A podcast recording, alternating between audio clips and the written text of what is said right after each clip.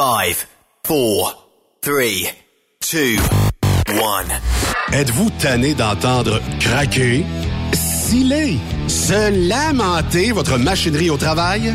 De changer régulièrement les bearings, les pins et autres pièces coûteuses? Alors, faites comme des milliers d'utilisateurs.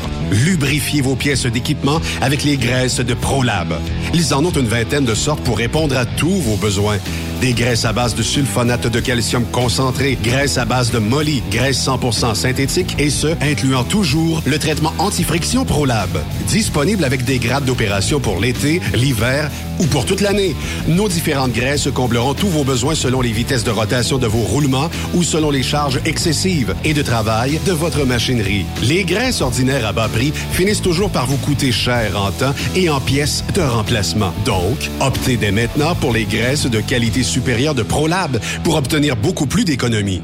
Les graisses de ProLab, toujours aussi profitables. C'est la semaine nationale du camionnage. Dracar Logistique tient à dire merci aux chauffeurs de l'industrie qui, été comme hiver, du nouvel an à la rentrée scolaire, veillent sur la collectivité en transportant des biens essentiels. Merci de rouler pour nous. Notre équipe est à la recherche de chauffeurs classe 1 pour plusieurs postes situés au Québec. Joignez-vous à nous. Vous êtes les bienvenus chez Dracar Logistique. Postulez dès maintenant au talent.dracarlogistics.com. Parfois, la recherche d'un emploi, c'est compliqué et ardu. Ça, c'est parce que t'es jamais venu porter ton CV chez Transport Gilmire. C'est simple. Chez Gilmire, t'as la possibilité d'être basé à Montmagny, Longueuil, Toronto ou Lapocatière. Les équipements sont récents. On offre également un bonus à chaque trois mois. Sans oublier que tu seras payé au millage réel parcouru. Et bienvenue aux nouveaux diplômés. On a tout ce qu'il faut pour te plaire. Pour plus d'informations, RH en commercial gilmire.com ou le 418 248 3030 poste 285. Et sur le web, gilmire.com. Tu veux interagir avec le studio? Texte-nous au 819-362-6089. 24 sur 24. Vous avez une petite entreprise qui souhaite offrir à son personnel les mêmes avantages que les grosses flottes? Avec la RPQ, c'est possible. Assurance collective, compte national pour des pneus, escompte pour l'achat de pièces, rabais pour clinique médicale privée, firme d'avocats spécialisés, affacturage et tellement plus. Et oui, ces avantages exceptionnels sont même disponibles pour les ateliers mécaniques et les unités mobiles pour véhicules lourds. N'attendez plus. Contactez l'ARPQ à arpq.org. Truck Stop Québec, la radio des camionneurs. Pour plusieurs camionneurs et brokers, la comptabilité, c'est compliqué et ça demande des heures de travail. Céline Vachon, comptable dans le transport depuis 20 ans, est votre solution. Roulez l'esprit en paix. Céline s'occupera de votre comptabilité, votre tenue de livre, vos déductions, vos remises de taxes, vos impôts personnels et de société, et même du démarrage de votre entreprise. Le tout sous une même adresse. Vous êtes meilleur pour rouler? Nous, c'est de faire votre comptabilité. Un seul numéro. 450 649 1744. 450 649 1744. Céline Vachon. Une vraie mère pour les camionneurs. Pour rejoindre l'équipe de Truck Stop Québec, de partout en Amérique du Nord, compose le 1-855-362-6089. Par courriel, studio à commercial truckstopquebec.com. Sinon, via Facebook. Truck Stop Québec, la radio des camionneurs. Truck Stop Québec, la radio des camionneurs. Cette émission est réservée à un public averti. Averti de je sais pas quoi, mais on vous le redit. Truck Stop Québec. Vous écoutez TSQ Truck Stop Québec, la radio des camionneurs avec Benoît Thérien.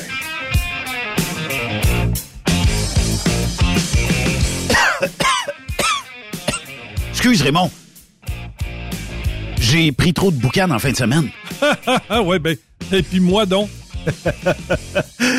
On parle entre autres des accélérations de camions de Saint-Joseph-de-Beauce qui s'est tenu euh, ben, vendredi soir, samedi et dimanche. Vendredi soir, c'était plus un happening que d'autres choses. Samedi, les courses, dimanche, les courses. Et il y a journée de congé. As-tu aimé ta, ta journée euh, mémorable à Saint-Joseph? Comment tu veux que j'aime pas ça? Eh, écoute, j'ai eu un. Il y, a une affaire, par J'ai eu une dose d'amour totale là-bas, là. J'ai eu une plainte, Raymond. Ah oui? Euh, mettre un chandail aussi pâle dans de la boucane noire, c'est sûr qu'il a dû être taché en fin de journée. Ouais, mais, ouais, mais, ouais, mais, quand Jason a annoncé sur la piste que je me promenais dans la foule, je me suis fait sauter dessus. Ben, c'est ça. Écoute, Ça, c'était ça tout, clair, et précis. tout le monde me voyait. Il dit, penses-tu que je peux dire? Ben oui, voyons. Ah ouais, ah ouais. Et écoute, ça n'a pas été trop long. Il y a un des, il y a un des faux- Écoute, il y a eu du monde extraordinaire qui m'ont compté tellement. Y a, le premier qui m'a sauté dessus. As-tu quand- été capable de sortir à 17h, 18h? Ou, Ah euh, non, c'était plus loin que ça. C'était plus loin que ça. On est sorti, il était pas loin de 6h30, 7h, là. Fait que toi, t'es, euh, l'année prochaine, faut que tu te loues un loyer, là, euh, un mois avant, un mois après. Quelque chose de même, là. Fait que t'as aimé ton expérience. Ah, c'était formidable. Surtout que, écoute, le, le premier qui m'a serré la main, écoute, c'était tellement, c'était tellement bon. Euh, Il me serre la main, euh, il dit, parce que là, Jason me présente comme une légende du transport. Fait que là, il, me serre la main, il dit, euh, il dit, euh, il dit, je me présente, je suis la légende de Kansas City. Fait que, euh, je serre la main. Il dit, il dit, c'est parce, parce que là, c'est chum, t'as tout autour, parce qu'ils le connaissent, là, c'est son surnom, la légende de Kansas City. Puis là, il me dit, en fait, c'est parce que j'ai passé, il dit, euh, 24 heures en dedans à Kansas City. Bon, que j'y retends la main. Dans ce cas-là, ben, tu viens de rencontrer la légende de Pittsburgh, parce que moi, avec, j'ai déjà dormi en prison 24 heures à Pittsburgh. En, en écoute, on a eu que du bonheur total. T'as eu du plaisir. Ah, puis écoute, il y a une dame qui m'a montré à, à faire la danse. j'ai, pensé en- qu'elle, te montrait... euh, Le la danse en ligne. ah tu sais, ce que Junior fait, là, tu sais, le, le genre de petite danse, là, Oui. euh, qu'on a vu dans Cœur de Troqueur, là. Oui. Euh, elle, elle était là, euh, puis euh, elle dit viens avec moi. Elle dit, euh, fait que là ils, ils m'ont filmé. Là j'avais demandé à, mon gars de, me- de, de, de me filmer, mais ça a pas bien sorti. Fait que finalement, en tout cas, finalement pour faire une histoire courte, j'ai eu bien du bien bien du plaisir. Les gens m'ont reconnu, c'était plaisant. En passant, les amis français qui sont venus me voir, écoutez, un gros merci. Euh, bon, je sais qu'on nous entend en Europe, là, mais euh, ça fait énormément de bien quand on vous rencontre. Là, puis, euh, oui, je vais y aller en France bientôt. Là. La Suisse aussi. Ouais, la Suisse, La Suisse qui était là. la Belgique, il y avait Puis, des Belges. il y avait quelqu'un qui est natif de la Jamaïque, qui lui tripe camion, nouvel arrivant canadien, travaille dans des, dans des usines de la Beauce, mais il m'a dit, je vais aller suivre une formation classe 1. Je regarde, c'est peut-être pas la même conduite. Ah, il dit, je capote ces trucks ici. Je capote ces trucks. Fait que, bon, ben, puis il parlait pas français, naturellement. Mais, qui dit mardi, dit chronique du sénateur Pierre-Hugues Boisvenu, qu'on reçoit à l'instant sur Truck Stop Québec. Lutte pour une meilleure justice et plus de sécurité dans nos villes. Personne ne peut être contre ça. Voici la chronique du sénateur Pierre-Hugues Boisvenu. Monsieur Boisvenu, bon mardi. Euh, là, je, je sais pas si on peut dire bon coup de chaleur. euh, à l'extérieur, euh, je, je vois même pas la température à l'extérieur. Le thermomètre a décidé de rendre l'âme. Euh, et je pense qu'il fait quelque chose comme euh, 31 degrés. Salut Benoît, salut Raymond. Bonjour. Euh, écoute, euh, bonjour à tous ceux qui sont avec nous après-midi. Parce que cette journée de, de, de temps chaud. Hein? Ouais, ben on oui. paniquera pas. On paniquera pas comme certains médias ont paniqué. Là. Ah, Il faut Boisvenu, je sais pas, je sais plus comment. euh, À des couches au sous-sol, puis pas sortir avant deux semaines. Là. Ouais. mais, mais je sais plus euh, comment. Tu sais, je veux bien croire que certains médias qui sont plus neutres que d'autres, d'autres qui le jupon, tu sais, pas trop trop par en bas. Mais il y a, y a une affaire, puis vous amenez un bon point aujourd'hui, c'est que sais, surtout quand on nous dit il faudrait prendre un verre d'eau aujourd'hui. Oui, je comprends, mais tu sais, je le sais qu'il faut que je prenne de l'eau. J'irai pas, euh, c'est pas moins siphonner euh, d'autres choses. Et, et il me semble que on nous infantilise. Puis c'est ça qui me déplaît le plus dans les médias. Moi, quand j'écoute les nouvelles, euh, c'est surtout LCN. Il y a beaucoup de, de jeunes femmes là, qui travaillent à LCN, puis j'ai rien contre des jeunes femmes qui travaillent à LCN. L'hiver, quand il fait à peu près moins 20, là, qui commencent à donner des conseils aux mamans. Là, oubliez pas de mettre des mitaines à votre enfant. Oubliez pas ses bottes d'hiver, comme s'ils enverraient euh, se promener nu-pieds dans la neige. Euh, c'est... c'est- Écoute, puis je comprends que des personnes âgées qui souffrent de cette chaleur-là, puis je comprends qu'ils trouvent ça très sympathique.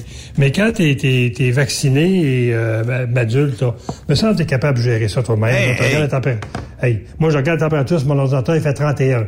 Facteur chaleur, là, parce qu'ils vont venir nous écœurer avec ça tantôt, là. 40. Tu sais, tu dis, ben ouais, c'est comme si c'est la première fois qu'au Québec, il fait 30 degrés. Oui, la main, c'est la même affaire, j'ai pensé. Vous irez pas caler un gallon de Prestone aujourd'hui parce qu'il fait, il fait chaud. Là. Vous allez prendre de l'eau, peut-être une petite frette, peut-être un verre de vin, peu importe, mais vous allez prendre quelque chose. Et Oh, puis, on n'est pas si nono que ça. Là. Benoît a travaillé à 30 degrés dehors. Là. Nos parents l'ont-tu fait avant nous autres quand ils étaient à ces terres, puis qu'ils cultivaient, puis qu'ils labouraient, qu'ils arrachaient des roches, plantaient des clôtures? Hey, hey, hey, personne qui est mort, ils ont même vécu très vieux. Moi, euh, j'avais un petit doute aujourd'hui quand euh, on m'a dit que les écoles étaient fermées. Puis effectivement, il y a certains établissements scolaires qui ont fermé à cause que justement, il fait chaud. Euh, il n'a jamais fait chaud dans Ben, les classes d'école. Tu sais, je regardais, il fait 31, mettons. Il a fait 31 au mois de mai, les classes étaient ouvertes. Benoît, Benoît, quand j'étais en première année, le souvenir va toujours me rester. J'étais à l'école Saint-Louis à Rouen, Hey. sur une espèce de cap de roche, et la neige rentrait par les châssis. Je te mens pas, là. OK? La neige. Fait que ceux qui étaient les premiers sur le bord des châssis, là, ils étaient dans la classe quand il y avait des gros vents, puis la neige, là, avec leur manteau. Puis l'hiver, mais l'été, il n'y a pas d'acclimatisé. D'abord, le chauffage était une fournaise au bois, au sous-sol. C'était la chaleur par, euh, par convection, comment on appelle ça, là, en tout cas. Et euh, l'été, là, c'est à partir du mois de mai-juin, parce qu'en Abitibi, là, euh, au mois de mai, il y, a- il y a eu des années de chaleur, des- il y a eu des années où ce qui neigeait au mois de mai, c'est- c'est pas d'hier. Écoute, il faisait à peu près 35 dans la classe, là, tu sais. Mais euh, comme petit gars, là, les autres, on, on avait juste hâte de finir la classe à 3h30 puis aller jouer dehors, là. Il va arrêter où, ce cirque-là, à un moment donné? Moi, je- moi, je dirais, Benoît, là, puis je, je- je vais essayer de me souvenir toutes mes années de primaire, là. Je n'ai, je pense, que j'ai jamais manqué une journée à cause d'une tempête de neige. Je, je m'en souviens pas. Là, il commence l'année scolaire, là, avec, on a 12, à- 12 jours de congé à cause des tempêtes. Ça, c'est déjà planifié, sans savoir quel genre d'hiver qu'on va en avoir. Puis là, j'écoutais la, la, la- aux nouvelles tantôt qui disaient, ouais, ben là, vous avez pris deux journées de congé à cause de chaleur. Allez-vous imputer ça à vos congés de neige? J'ai dit, ça, c'est- n'importe quoi. Oui, effectivement. On ramollit un peu, je trouve. Puis Ben, quand on regarde notre système de- scolaire, comment il va, notre système d'éducation, notre système de santé, il faut pas se surprendre, hein? Oui, On fait, effectivement. on fait, on fait des momounes avec nos enfants, je pense. Oui, effectivement. Hey, vous savez que le budget de la- de l'éducation ici au Québec, là, sénateur, c'est 20, 20 milliards, point 5. 20 milliards, là, puis je, je me demande des fois où ça passe. De 50 milliards en santé, c'est tout ça. Ouais, c'est ça, moi non plus, je ne sais pas. vous avez bien raison. J'ai besoin de ma petite pénune. Ben, j'écoute- J'écoutais tantôt, j'écout- 50 j'écoutais tantôt euh, euh, de- du, Dumont qui interviewait euh, le président, la ministre des, euh, des aînés, qui disait que les infirmières ou les travailleurs sociaux qui vont dans les maisons chez les aînés, Oui. ils passent 80% de leur temps à remplir des formulaires, puis 20% du temps à donner des services. Il Faut pas se leurrer est- pourquoi qu'on n'a pas de service puis qu'on n'est Ben, pas capable d'avoir. il y a 60% de la population qui n'ont pas le service.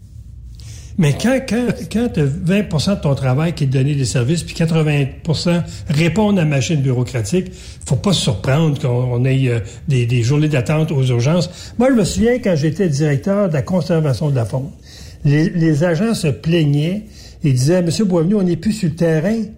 On nous, a on nous demande de remplir toutes sortes de formulaires pour les statistiques. Les, les agents me disaient, on passe 50% de notre temps dans le bureau, alors qu'on devrait être 80% du temps sur le terrain à courir après les braconniers. Incroyable. Après ça, on se demandait comment ça que d'année en année, nos, nos infractions qu'on donnait pour les braconniers baissaient, baissaient, baissaient. Ben, je comprends. D'année en année, on rajoutait les formulaires, on rajoutait des rapports, ce qui faisait en sorte que les agents étaient plus sur le terrain. Incroyable. Mais trêve de mauvaises nouvelles quand même, Ouais, de ouais, météo. Ouais, il Euh, fait- il, fait, beau. Il fait beau, profitons-en. Ben oui, Il va neiger dans deux mois. sortons les motoneiges, mais euh, Noël est dans, Noël est dans 16 semaines quand même. ouais, ça va aller assez Mhm. vite, là, tu sais. Hey, euh, ben, pour vous, Monsieur Boisvenu, parce qu'on est en plein dedans, ça représente quoi la semaine nationale du camionnage? Écoute, Benoît, moi, les semaines nationales, il y en a une puis une autre, hein, tu le sais.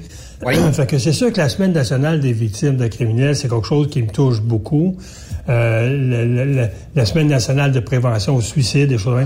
La semaine nationale, moi, des camionneurs, me dit, je dis aux gens, prenez juste cinq minutes dans votre journée pour penser à cette industrie-là, parce que tout ce que vous avez dans votre maison, tout ce que vous avez sur votre table, sans doute, ça a transité par un camion qui est parti de bien loin, puis qui est arrivé chez vous.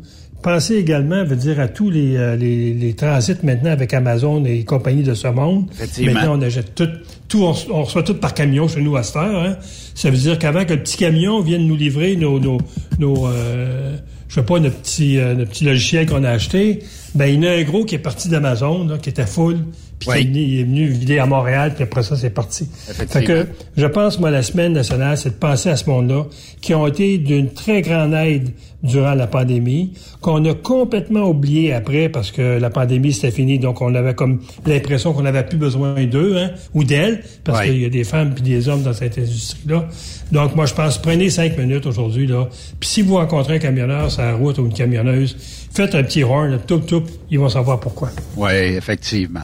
Euh, on rappelle aux gens qu'il y a le congrès du Parti euh, conservateur, euh, puis qu'il y a une activité de financement organisée Ouais. par le FMM, par euh, le lieutenant euh, du Québec.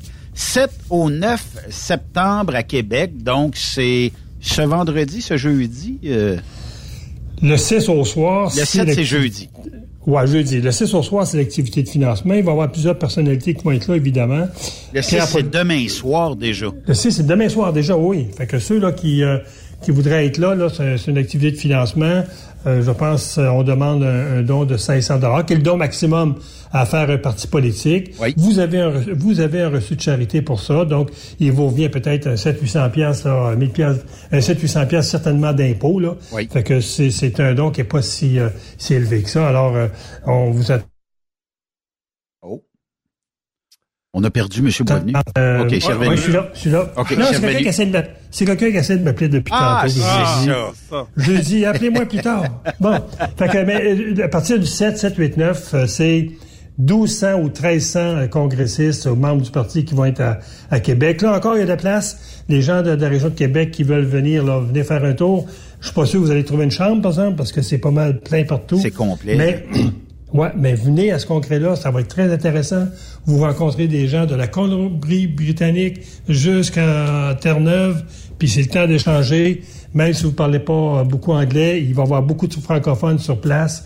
Euh, venez rencontrer nos députés, venez rencontrer nos ministres du cabinet fantôme. C'est une, c'est deux belles journées là euh, De préparatoires. quoi surtout on là, discute, tu sais, pour euh, quelqu'un qui Mhm. s'intéresse à la politique, qui dirait, moi, le Parti conservateur m'intéresse, j'aimerais ça en apprendre plus. De quoi on discute dans un congrès comme ça?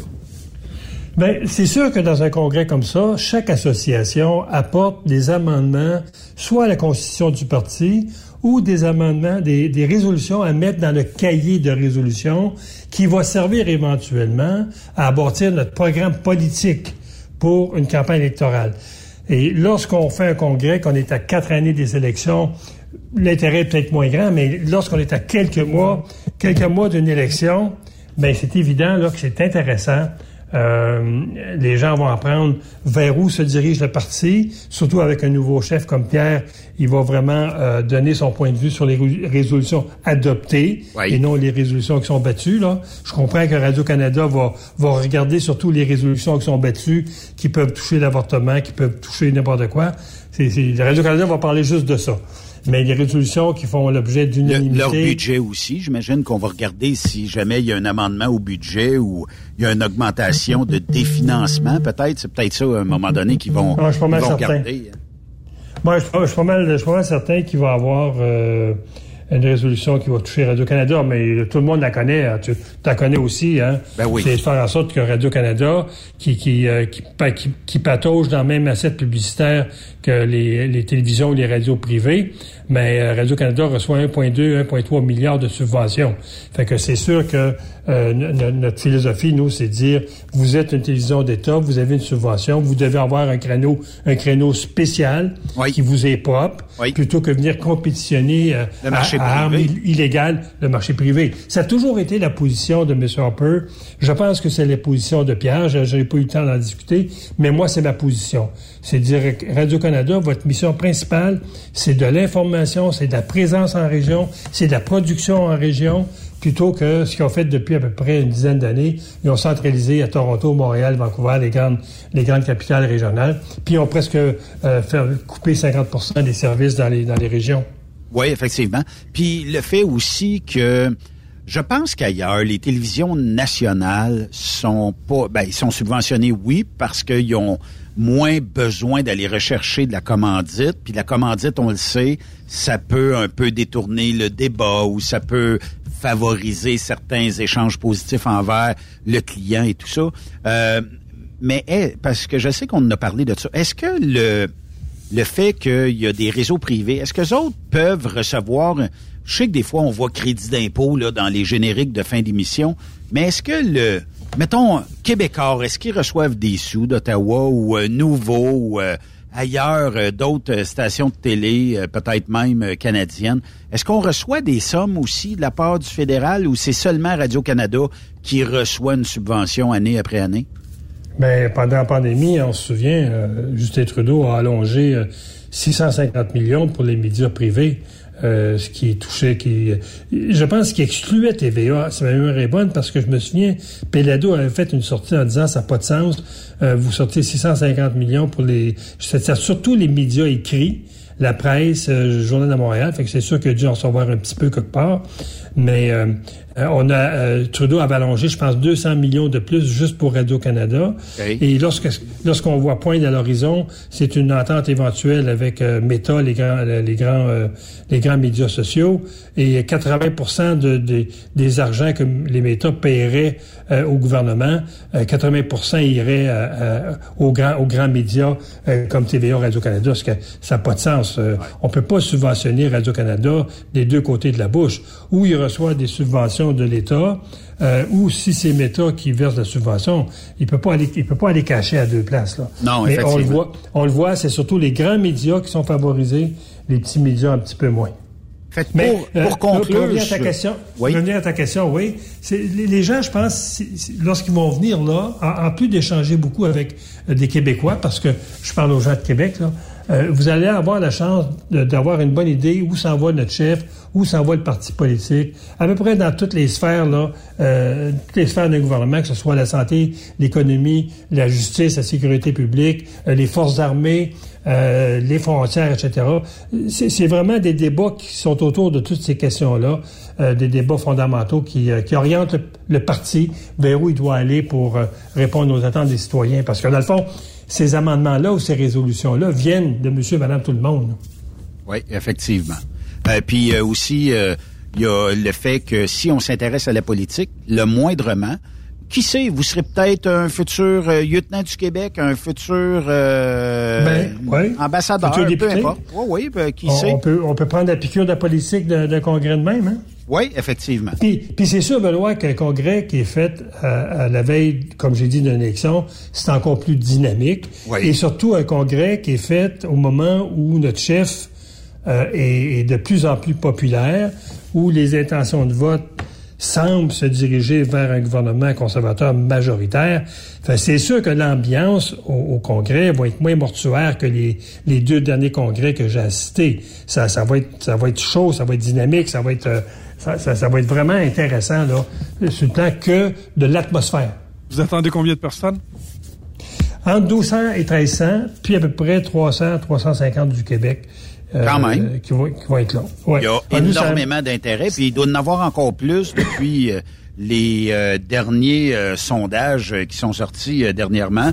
J'ai comme l'impression que si on faisait un congrès chez les Rouges, d'après moi, il n'y aurait pas autant de satisfaction ou d'espoir d'aller chercher une élection? Écoute, écoute, Benoît, le dernier sondage, moi, j'ai été euh, renversé, euh, celui d'Abacus Data du, euh, du 3 septembre, je pense, le 3, le 2 ou le 3, le 3 septembre.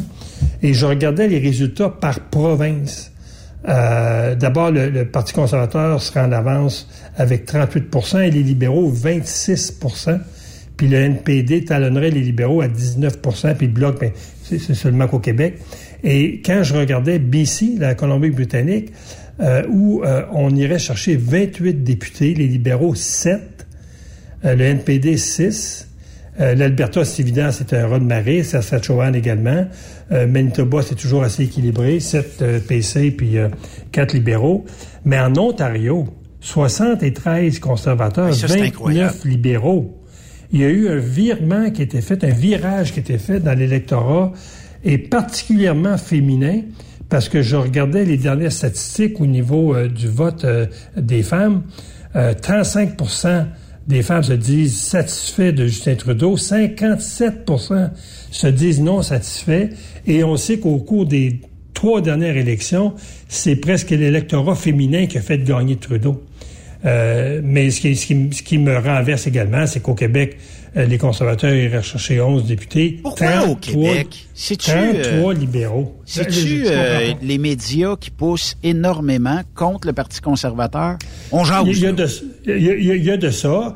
Sur les 33 libéraux, il faut comprendre qu'il y en a à peu près 25 qui sont dans des comtés à forte connaissance, à forte connotation anglophone ou allophone mais il reste quand même qu'il irait chercher une dizaine de comtés dans des comtés strictement francophones.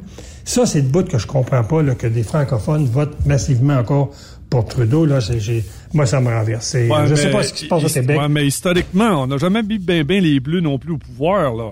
C'est quand la dernière fois, c'était à Brian Mulroney? Oui, oui, Mulroney. Ils l'ont mis ensuite... Euh, euh, après, ça, après ça, c'était pas, pas la grosse affaire là, ici au Québec. Oui, on, est, on était en chercher 12 euh, à l'avant-dernière élection. Et là, ce que je me dis, puis je comprends qu'on était, on n'avait pas beaucoup de, euh, pas beaucoup de députés là depuis que Harper, avec même avec Harper, mais Harper il était démonisé. Mais quand je regarde la montée des conservateurs des provinces anglophones, il y a une raison sûrement là et la chute des libéraux dans les provinces anglophones, il y a aussi euh, une, raison. Benoît m'a emmené sur une piste en disant qu'il y a encore au Québec beaucoup de bashing contre, contre les conservateurs, puis c'est évident que ce sondage-là... Ben moi, j'écoute les euh, médias. Vous devez tous écouter les médias comme moi, là. Euh, que j'écoute n'importe quel bulletin de nouvelles, aussitôt qu'on peut rentrer contre les conservateurs, on le fait. À chaque fois qu'on est capable de dire touche pas à ça, c'est exactement ça. Puis on va toujours diaboliser les conservateurs ailleurs dans le monde. Ça veut dire que bon, Trump est un conservateur dans l'âme. On va rajouter des, des, des, toujours des éléments de texte pour que le mot conservateur soit diabolisé d'un bout à l'autre. Mmh. Ouais, puis il y a aussi les, positions un peu avortement puis tout ça aussi. Puis est-ce que Trump est-ce que Trump viendrait ici puis tu sais déciderait de qui on va mettre au pouvoir? Je pense qu'il s'en sac pas mal. Puis les Américains s'en sacent pas mal de la politique canadienne. Euh, mais nous autres, on s'intéresse. On va mettre plus d'argent dans nos médias à, couvrir Trump, qui est de l'autre côté de la frontière, puis à essayer de trouver le moyen de dire, oh, faut pas, faut pas aider Trump.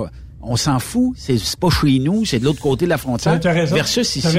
Oui, tu as raison, Benoît. Puis, euh, tu sais, euh, Raymond amène un bon point quand il dit l'avortement, puis bon, etc.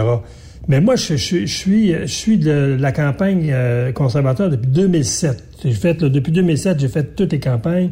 Je suis au gouvernement actif depuis 2010. Il n'y a pas un projet de loi qui a été adopté par les conservateurs de tout temps sur l'avortement. Donc, quand les médias nous ramènent cette vieille sauce-là, parce qu'un député dans l'Ouest canadien qui a déposé un projet de loi privé, mais ça n'a jamais passé la rampe du dépôt. Alors, quand, les médias nous ramènent ça, c'est parce qu'ils craignent une élection des conservateurs. C'est toujours ça, je me dis. Ils veulent juste, dans le fond, faire une, mauvaise presse, démoniser. Mais ce que je dirais aux médias actuellement, là, suivez le sondage sur la popularité de Pierre, même au Québec. Même au Québec, le sondage que je viens de vous parler, il y avait aussi une question à savoir, est-ce que Pierre Poliev vous, vous donne une bonne impression? Pour la première fois, la majorité des Québécois ont une bonne impression. Je ne veux pas dire qu'ils voteraient pour lui. Ont une meilleure impression, la majorité, qu'auparavant, où c'était toujours en bas de 50% même, je dirais, lorsqu'il était nommé chef, il était autour de 25-26% euh, où que les gens avaient confiance dans Pierre Poliev. Là, on vient de dépasser de 50% Puis ça, je pense, Pierre, il bâtit actuellement sur sa crédibilité. Il bâtit sur l'image qu'il donne maintenant d'un gars qui parle au monde, qui est plus chaleureux, euh, qu'il y a une femme aussi qui est très active dans euh, ce, renouveau-là. Fait que moi, je pense que euh, ça prend du temps à convaincre les Québécois, mais je pense tranquillement, pas vite, euh, lorsque les Québécois vont voir qu'ailleurs, il est en train de s'établir un gouvernement majoritaire conservateur, ben ils vont vouloir envoyer un député au gouvernement et non dans l'opposition. Puis je pense que les choses peuvent se changer là, peuvent changer dans les prochaines semaines, dans les prochains mois. Moi, c'est la perception que j'ai là. On jase, M. Boisvenu, encore une fois, OK? Euh, on sait ce qui est arrivé au Parti libéral provincial, soit au Québec ici, après la, on peut dire une certaine chute. Est-ce qu'il risque d'arriver ça au niveau fédéral après mm-hmm. que Trudeau perd son élection? Parce qu'il a de l'air à encore vouloir un peu de, un bout de pouvoir? Est-ce qu'il pourrait y avoir une forme de deux, trois, quatre mandats où Trudeau sera plus là, puis que le Parti libéral va devoir travailler bien fort pour se remonter, un peu comme au Québec. Je pense que le Parti libéral, il semble mort jusqu'à temps qu'on trouve une vedette qu'on mette là. Souvenez-vous de Paul Martin, d'Ignatieff, euh, tous ces tous ces chefs de parti qui ont remplacé un, un chef qui était premier ministre ça a droppé tout le temps, tout le temps, tout le temps. Ils ont toujours droppé. Ah, c'est dommage, ça, ça a jamais marché. Puis pourtant, il y a, y, a, y a, du bon monde là-dedans. Paul Martin, euh, c'était un de mes préférés. Là. Oui.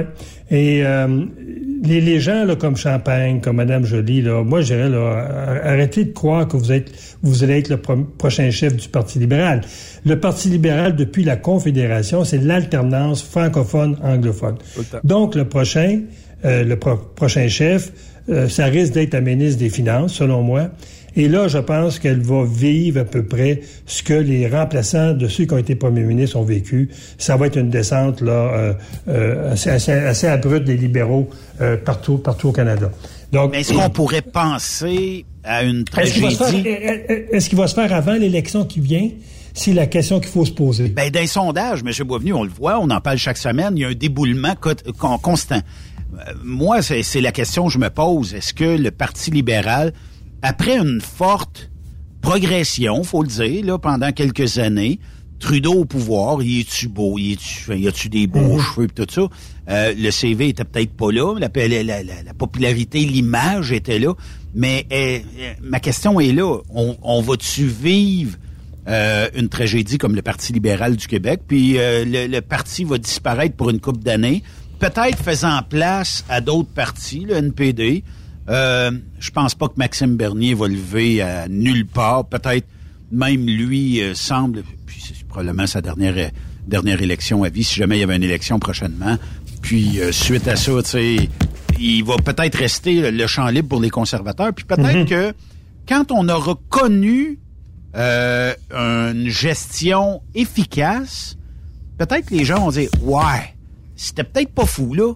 Euh, puis euh, peut-être que les gens vont se rallier aussi. Oui, euh, je, je, te dirais ceci, Benoît. si le premier ministre actuel du Canada ne s'appelait pas Justin Trudeau, est-ce qu'il aurait gagné trois élections? Admettons oh. que c'était Champagne ou Ça, c'est une bonne question. Hein?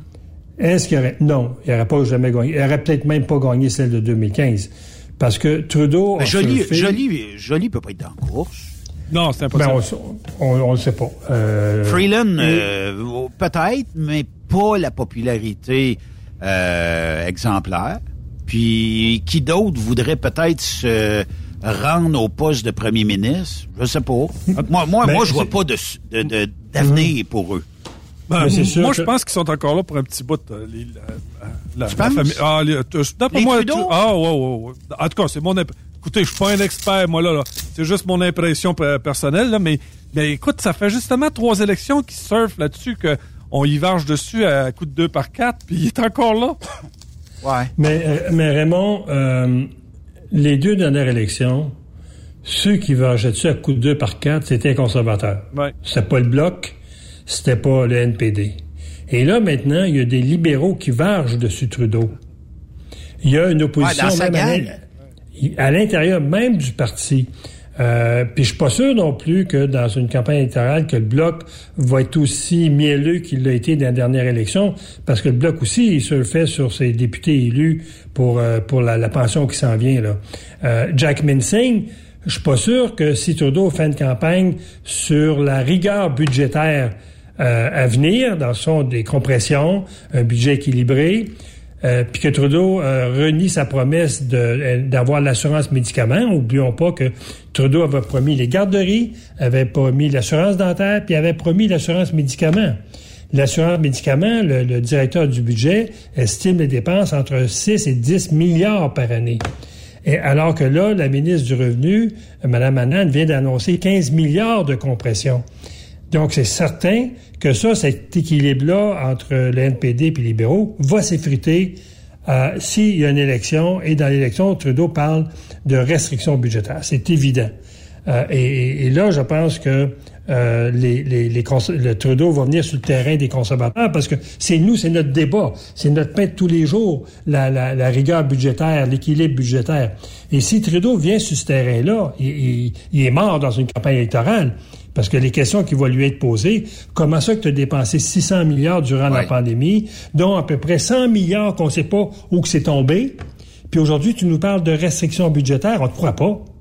Et en politique, lorsque tu n'as pas cette crédibilité-là dans un discours d'une campagne électorale, ben euh, il va vivre ce que ce que euh, euh, nos deux derniers chefs à conserv des conservateurs ont vécu, oui. que ce soit Scheer ou que ce soit O'Toole. Lorsqu'on leur a posé des questions sur la pandémie, ils ont blablabla. Bla, bla, bla. Lorsqu'on a posé des questions à, à, à Scheer sur l'avortement, il a bégayé, ben son chien est mort. Euh, fait que c'est certain que Trudeau, s'il s'embarque dans ce terrain-là, des restrictions budgétaires, alors que lui a mis le Canada presque en faillite avec 1500 milliards sur la dette nationale, il y aura zéro crédibilité. Bon, euh, que, que, que, que penseriez-vous de, parler du deuxième sujet? Trudeau doit-il démissionner? Encore? ben, moi, je pense que euh, Trudeau, s'il si part dans une campagne électorale, avec une base fragilisée, quand tu as 30% de tes membres euh, qui disent prêts à voter pour un autre parti si le chef reste là, c'est beaucoup, là.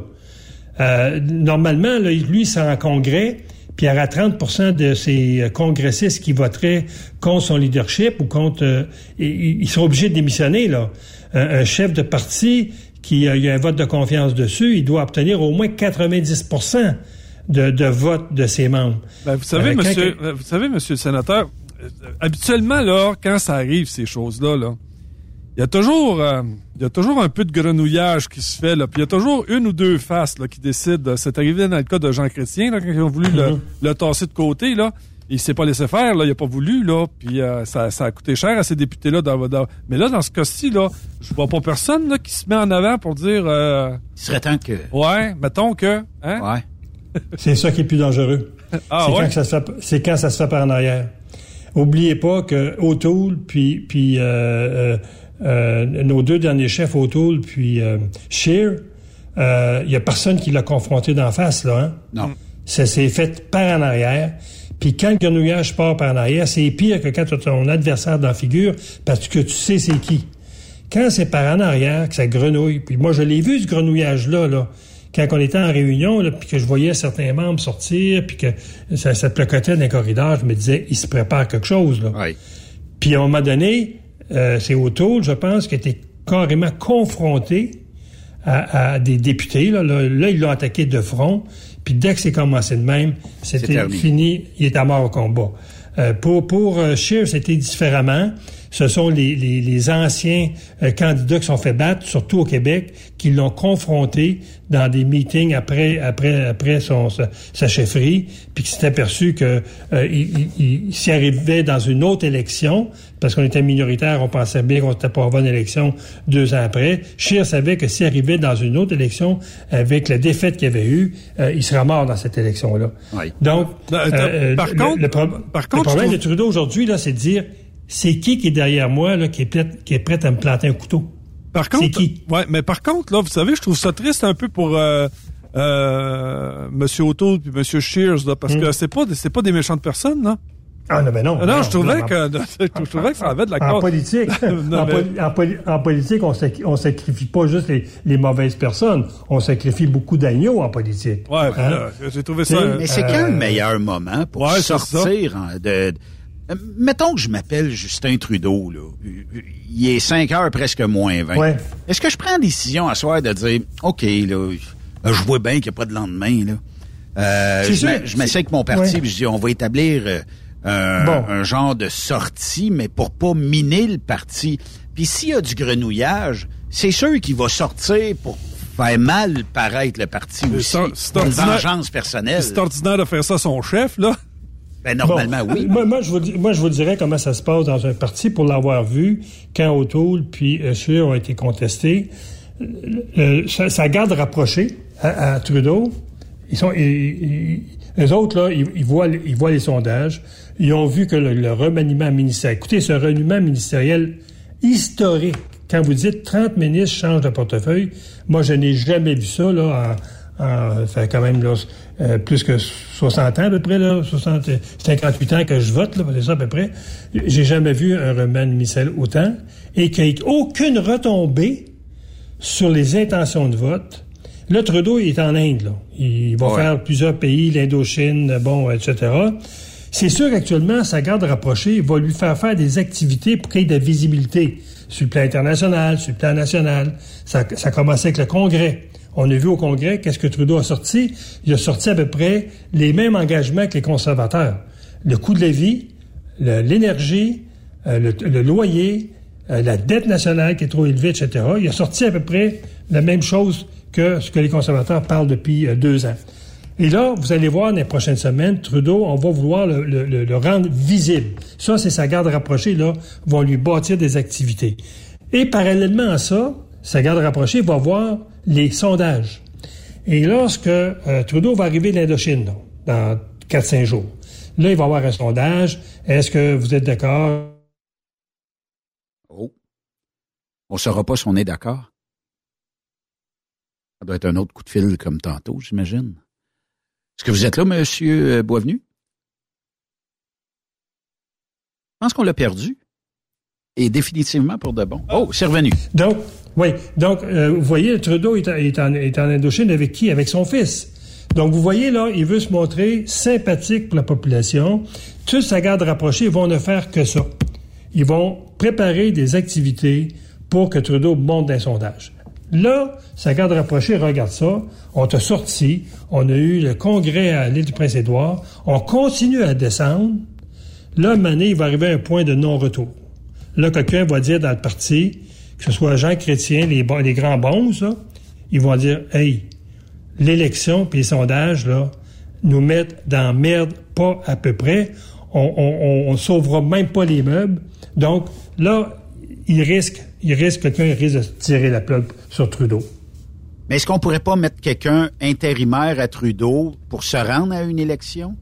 On ils vont regarder, ils vont regarder parmi, ils vont regarder parmi les anglophones parce que ça va être un anglophone. OK. Celui qui, celui ou celle qui parle le mieux français et anglais. Ils ne mettront pas une langue anglophone, sûrement comme, euh, comme les conservateurs ont déjà fait. On va trouver un candidat ou une candidate qui parle bien les deux langues. Celle qui a une image positive dans le public puis on va dire, toi, tu nous guides dans la prochaine élection, puis tu t'organises pour sauver les meubles. Moi, je pense, mon scénario est peut-être pas correct, là. Mais actuellement, là, il y, a, une panique chez les libéraux, là. Euh, le voyage en Inde, en Inde n'était pas annoncé, là.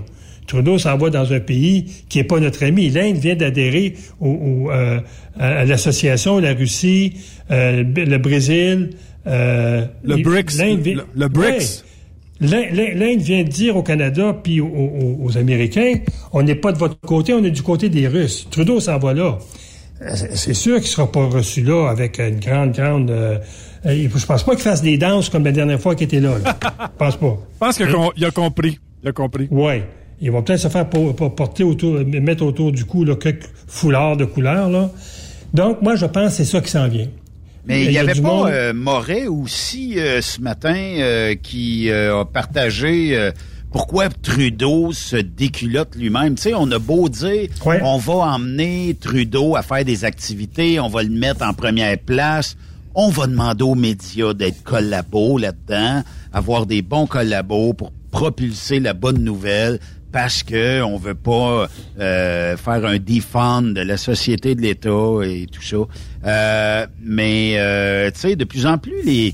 Puis il y a quand même, j'ai quand même vu pas plus tard qu'en fin de semaine, tu sais, certains médias commencer à pas parler contre Trudeau trop trop, mais commencer à dire que il, est peut-être temps, tu sais, fait qu'on a ouvert la porte. Ça vient mm-hmm. pas de Radio Canada naturellement mais on a quand même ouvert la porte à certains endroits de dire qu'il est peut-être plus à sa place. Euh, Moret, que j'aime bien dans ses, dans ses commentaires, je pense qu'il a raison. Il, amène deux, deux raisons pour lesquelles euh, Trudeau a pris un terme, il dit finito, Trudeau. Et le, premier, je le disais tantôt, c'est le vote féminin qui actuellement, qui historiquement n'était jamais acquis aux conservateurs, loin de là, sauf sur, sur Hopper, où que les femmes ont voté pour nous. Maintenant, il y aurait plus de femmes qui voteraient pour euh, euh, le, le, Parti conservateur, pour Pierre Poliev, que pour Justin Trudeau. Pour lui, pour Moret, c'est très, très euh, révélatrice, dans le sens que cette espèce de société woke que Trudeau euh, préconise depuis euh, des années, hein, il, il, il, ne fait Ah que oui. parler de ça, euh, pour, euh, pour les, les, les femmes, pour beaucoup de femmes, c'est quelque chose qui tient plus la route. Donc, Trudeau, par rapport aux femmes, il a, il a perdu, il a perdu son, son, son atout. Le- écoute, c'est les femmes qui faisaient en sorte que Trudeau euh, se faisait élire, on se le cachera pas. L'autre élément que, que Morin apporte, puis que je, vais- je vais y réfléchir davantage dans les prochaines semaines, c'est que le vote conservateur entre les campagnes et les villes, il y a, presque plus d'écart. OK?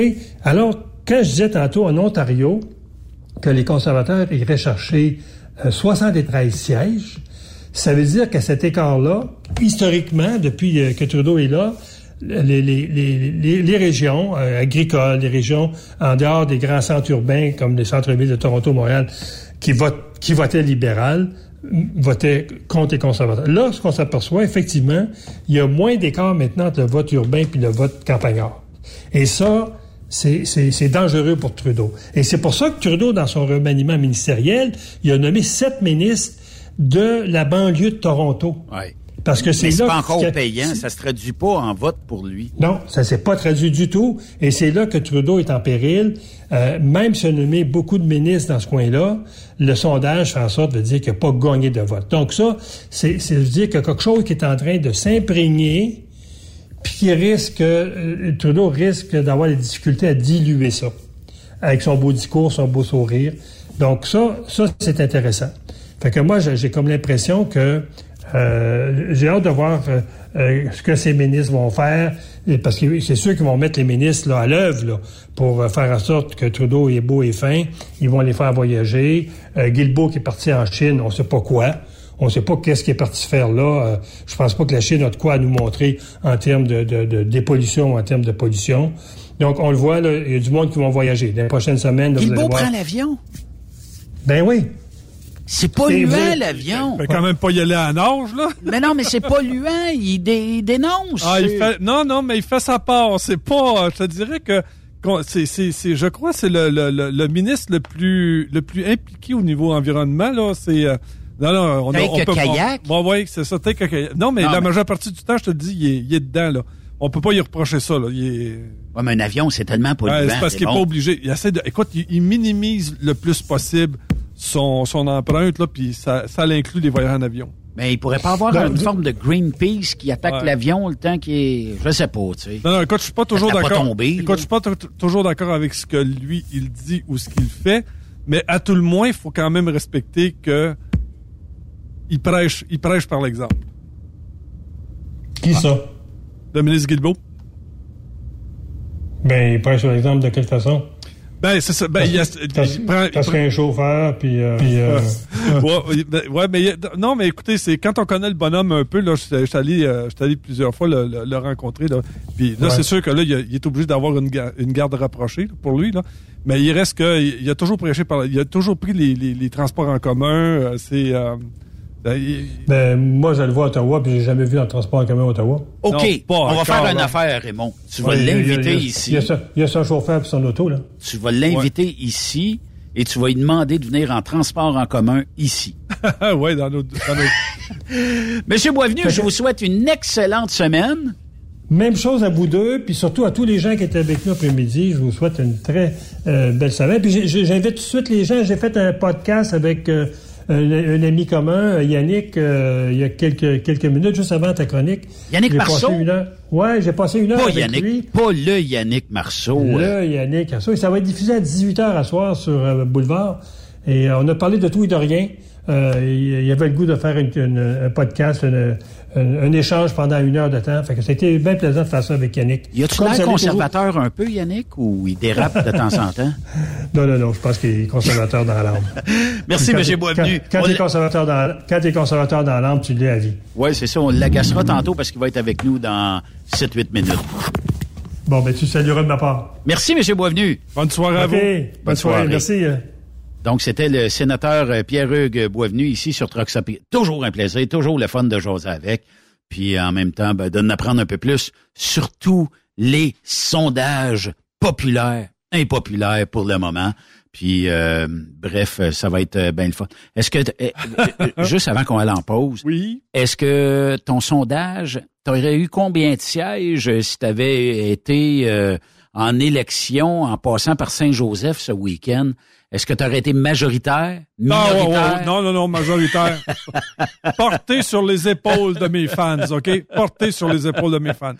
Mais euh, tu sais, euh, il y, a, y, a, y a le fait que bon, euh, pour pour les gens euh, qui euh, étaient peut-être euh, pas là à Saint-Joseph en fin de semaine, Jason, quand Raymond, je pense qu'il y avait, je sais pas, t'étais-tu euh, son idole en fait, je sais pas. Et il a décidé d'annoncer que Raymond était dans la foule, mais il a même dit pour ajouter un petit peu de de piquant à Raymond puis de qu'il se rende. D'après moi, il voulait pas que tu te rendes au Colisée de Rome en haut. Non, Fait qu'il s'est dit, il dit, il est pas dur à retrouver. Il y a euh, un gilet jaune. un gilet jaune sur le dos. Fait Ah, que, euh, tout le monde m'a sauté dessus. ben c'est ça. C'est, c'est comme ça. Faut suivre avec. Et voilà. On fait une courte pause sur Trucks Québec. De l'autre côté, c'est Yann Marceau qui s'installe confortablement avec nous. Les mots les plus fous, ceux qu'on ne croit qu'une seule fois.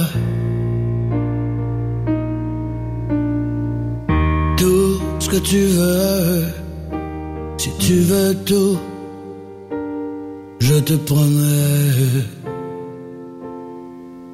n'importe quoi. Après cette pause, Encore plusieurs sujets à venir. Truck Stop Québec. Le conditionneur de carburant diesel DBF4. Moi, je m'en sers été comme hiver. Depuis que j'utilise à l'année le conditionneur de carburant diesel DBF4 de ProLab, j'ai réduit considérablement ma consommation de carburant, j'augmente la vie de mes injecteurs et je sens plus de force dans mon moteur. Je suis assuré que lorsqu'il y a des variations de température ou des différences de qualité de carburant, le DBF4 est toujours là comme prévention. En plus, le DBF4 y est très peu dispendieux à utiliser. Le conditionneur de carburant diesel DBF4 de ProLab. On s'en sert été comme hiver. Disponible chez tous les bons détaillants de pièces de camion. TSQ, la radio des camionneurs. C'est Truck Stop Québec. Pour rejoindre l'équipe de Truck Stop Québec, de partout en Amérique du Nord, compose le 1-855-362-6089.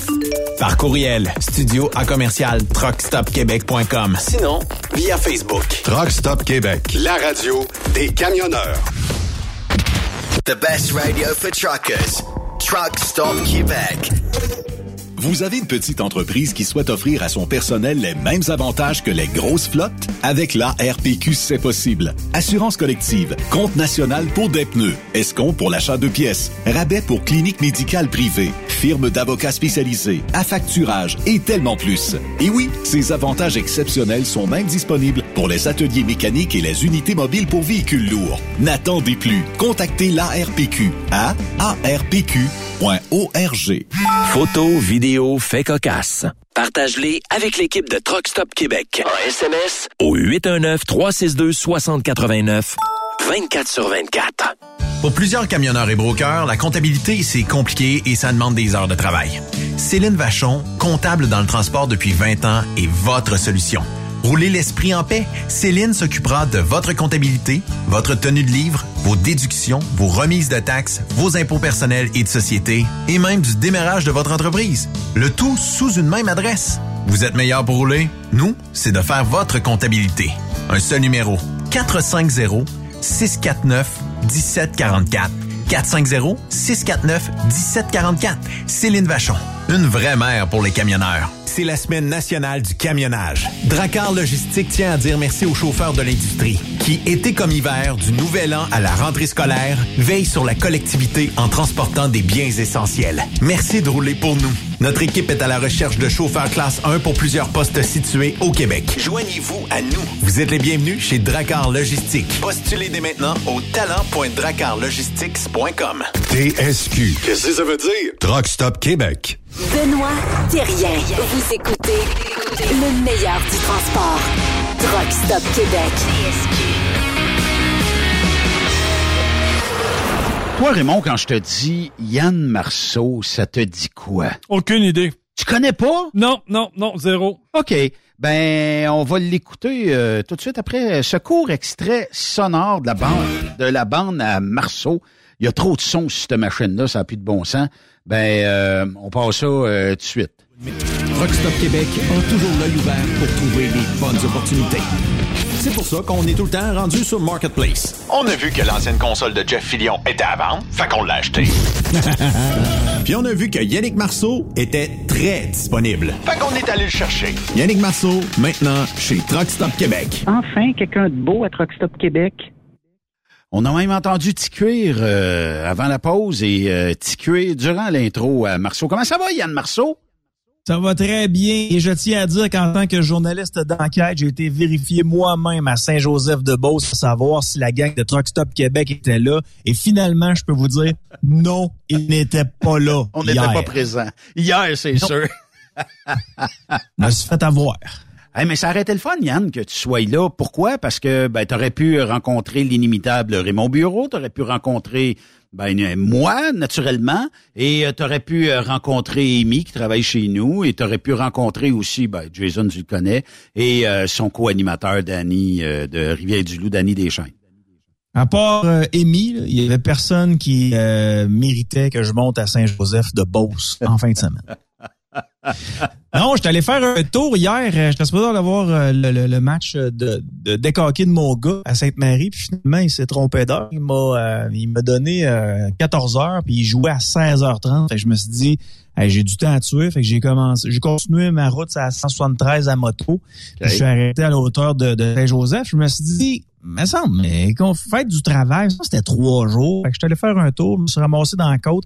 Il restait des gens qui faisaient le ménage euh, du parti euh, qu'il y avait eu pendant les, les deux jours. Euh, des cours d'accélération de camions. Puis euh, j'ai eu l'occasion de jaser avec deux, trois balayeurs qui faisaient la job avec un beau grand sourire. C'est rare que tu vois ça, quelqu'un qui fait le ménage avec un beau grand sourire. En tout cas, ma blonde, c'est rare qu'elle fait un sourire quand elle fait le ménage, je peux le dire. Mais eux autres, ils étaient super heureux.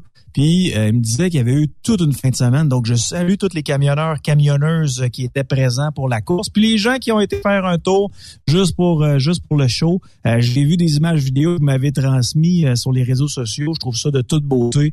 Puis savez-vous quoi? Ce festival-là, faut que ça dure encore 100 ans. Oui, effectivement. Il y a Marc Leblanc qui te salue à l'instant, Yann. Fait que euh, les salutations sont faites. Il y avait le sénateur tantôt avant la pause euh, qui... Euh, sénateur Boisvenu, quel homme! Ouais, puis il va passer à 18 h sur Boulevard. Donc, soyez directement branchés sur Boulevard pour 18 h juste avant qu'on parle de sujet, est-ce que les podcasts, éventuellement, ben je sais, j'en fais partie, est-ce qu'éventuellement tu penses augmenter ça de façon à ce que ce soit peut-être plus qu'une heure et peut-être ça devienne deux heures, trois heures, je sais pas. Ouais, mais c'est compliqué parce que tu sais nous à la à la radio locale, on a des commerçants qui veulent placer dans nos shows. Fait que tu sais avant nos shows, après nos shows, bon ça il y a pas de problème, faut placer de la publicité, mais pendant nos shows aussi, faut placer de la publicité. Fait que tu sais des, des, des, des 60 minutes, on peut euh, on peut le faire mais on étire un peu euh, on étire un peu la sauce. Euh, la radio locale va toujours exister parce que tu parles aux gens de chez vous qui vivent à peu près la même affaire puis qui qui à peu près les mêmes idées que toi ou pas. Mais les podcasts, ça rejoint énormément de personnes. C'est juste à titre informatif comme ça. Je veux pas me vanter, mais je pense que mes petits bouts de mes petits bouts deviennent durs présentement. Quand je suis arrivé sur les ondes de boulevard le soir, c'était de la musique. Il y avait rien, en fait. C'était juste de la musique soit anglophone ou francophone. Puis c'est ce qui présentait depuis les cinq dernières années. à 18 heures, c'était ça. Puis on est passé de trois parts de marché en même pas quatre mois, on est passé de trois parts de marché à 14 parts de marché, ce qui représente un bond de géant. Mais t'attribues ça à quoi? C'est-tu par la proximité que vous avez décidé d'instaurer entre vous et l'auditoire, par changer un petit peu la programmation? Il y a certainement une recette, t'es pas obligé de me dire, là, mais il y a certainement une recette qui fait en sorte que on part euh, de, de plus petites parts de marché pour atteindre un niveau euh, considérable. Ben, j'espère que mes boss vont croire que c'est juste en raison de mon arrivée.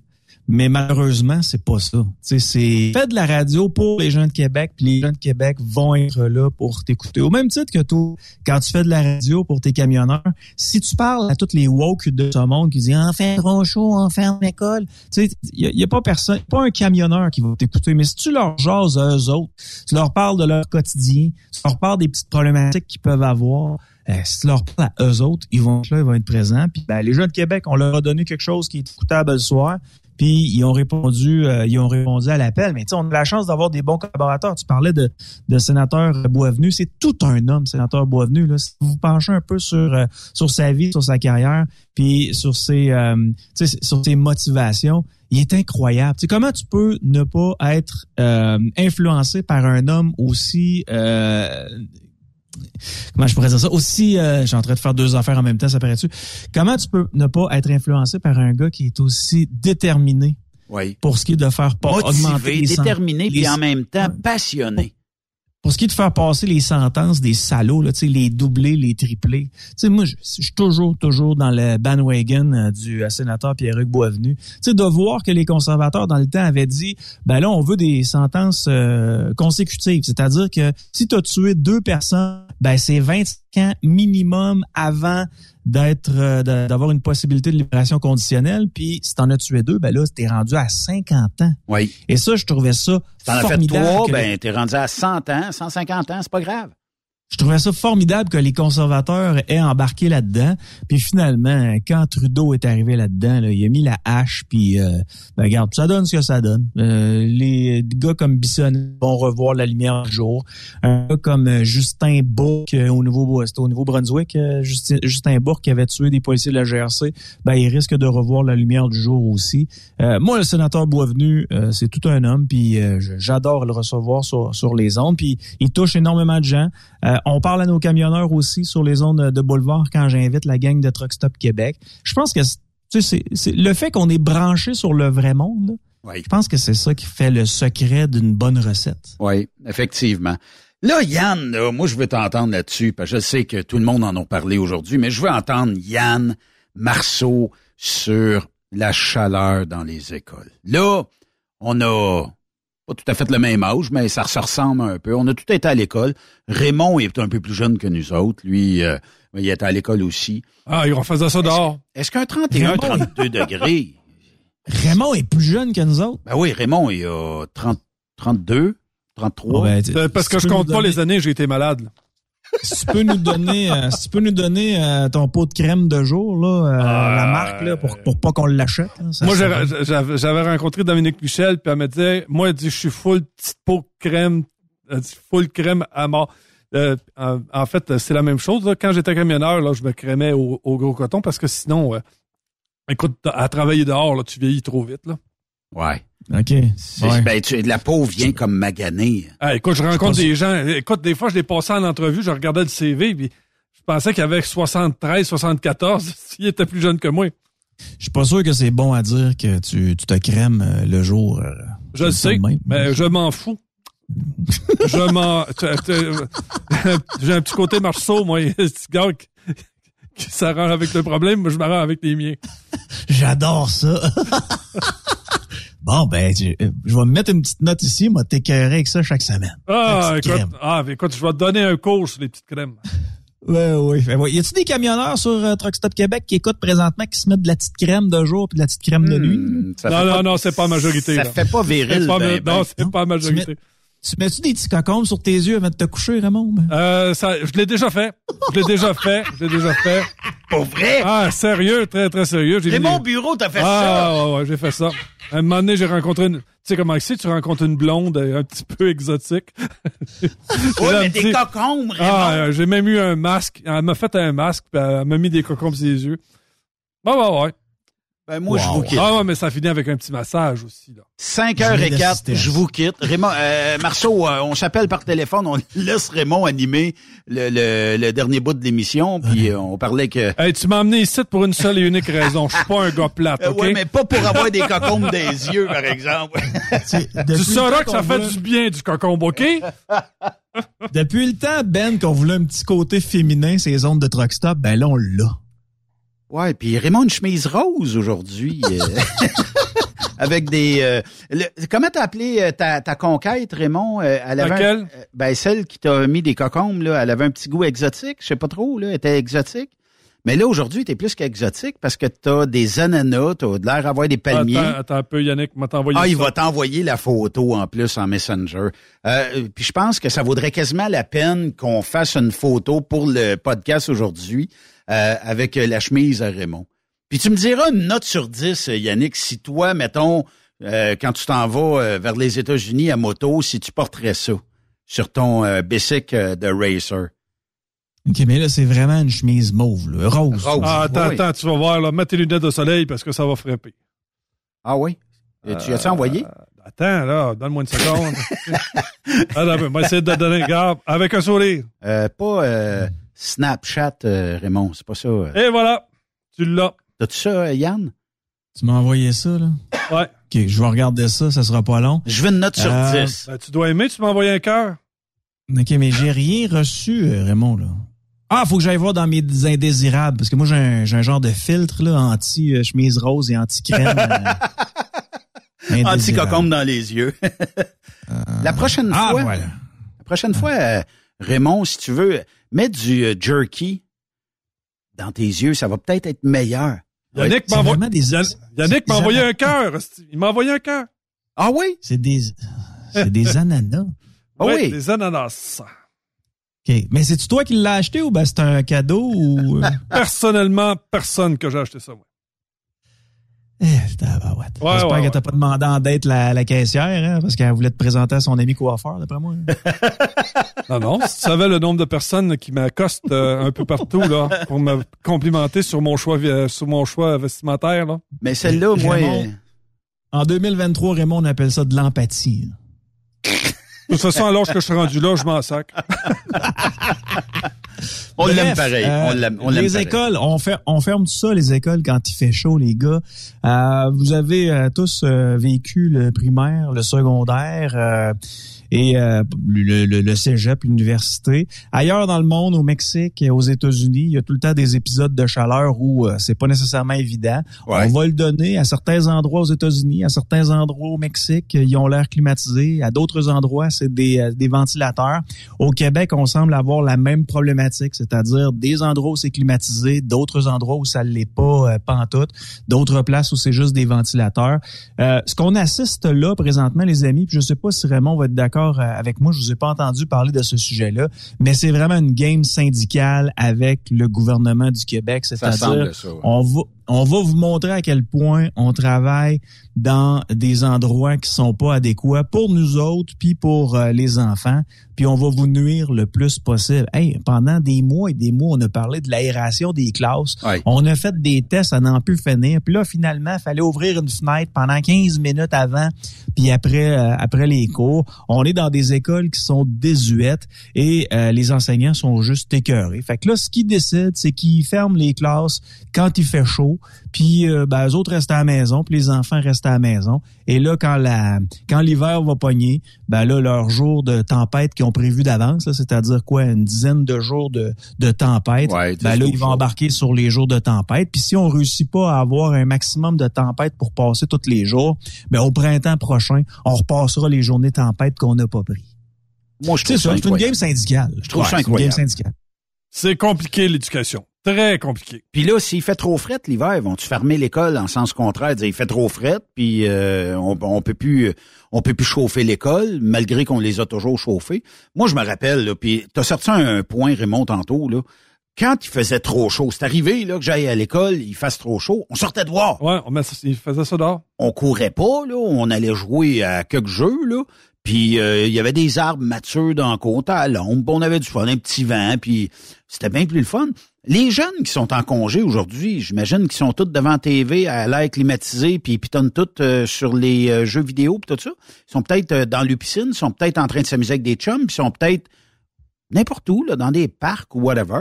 C'est pas ça. Ben, les gars, Oui. c'est vraiment une game syndicale parce que tout est en place pour que les enseignants et les enseignantes du Québec, du primaire et du secondaire, puissent enseigner à, la- à distance avec un, un Zoom. tu sais. C'est extrêmement facile pour eux de switcher. C'est juste qu'ils veulent faire mal paraître le gouvernement.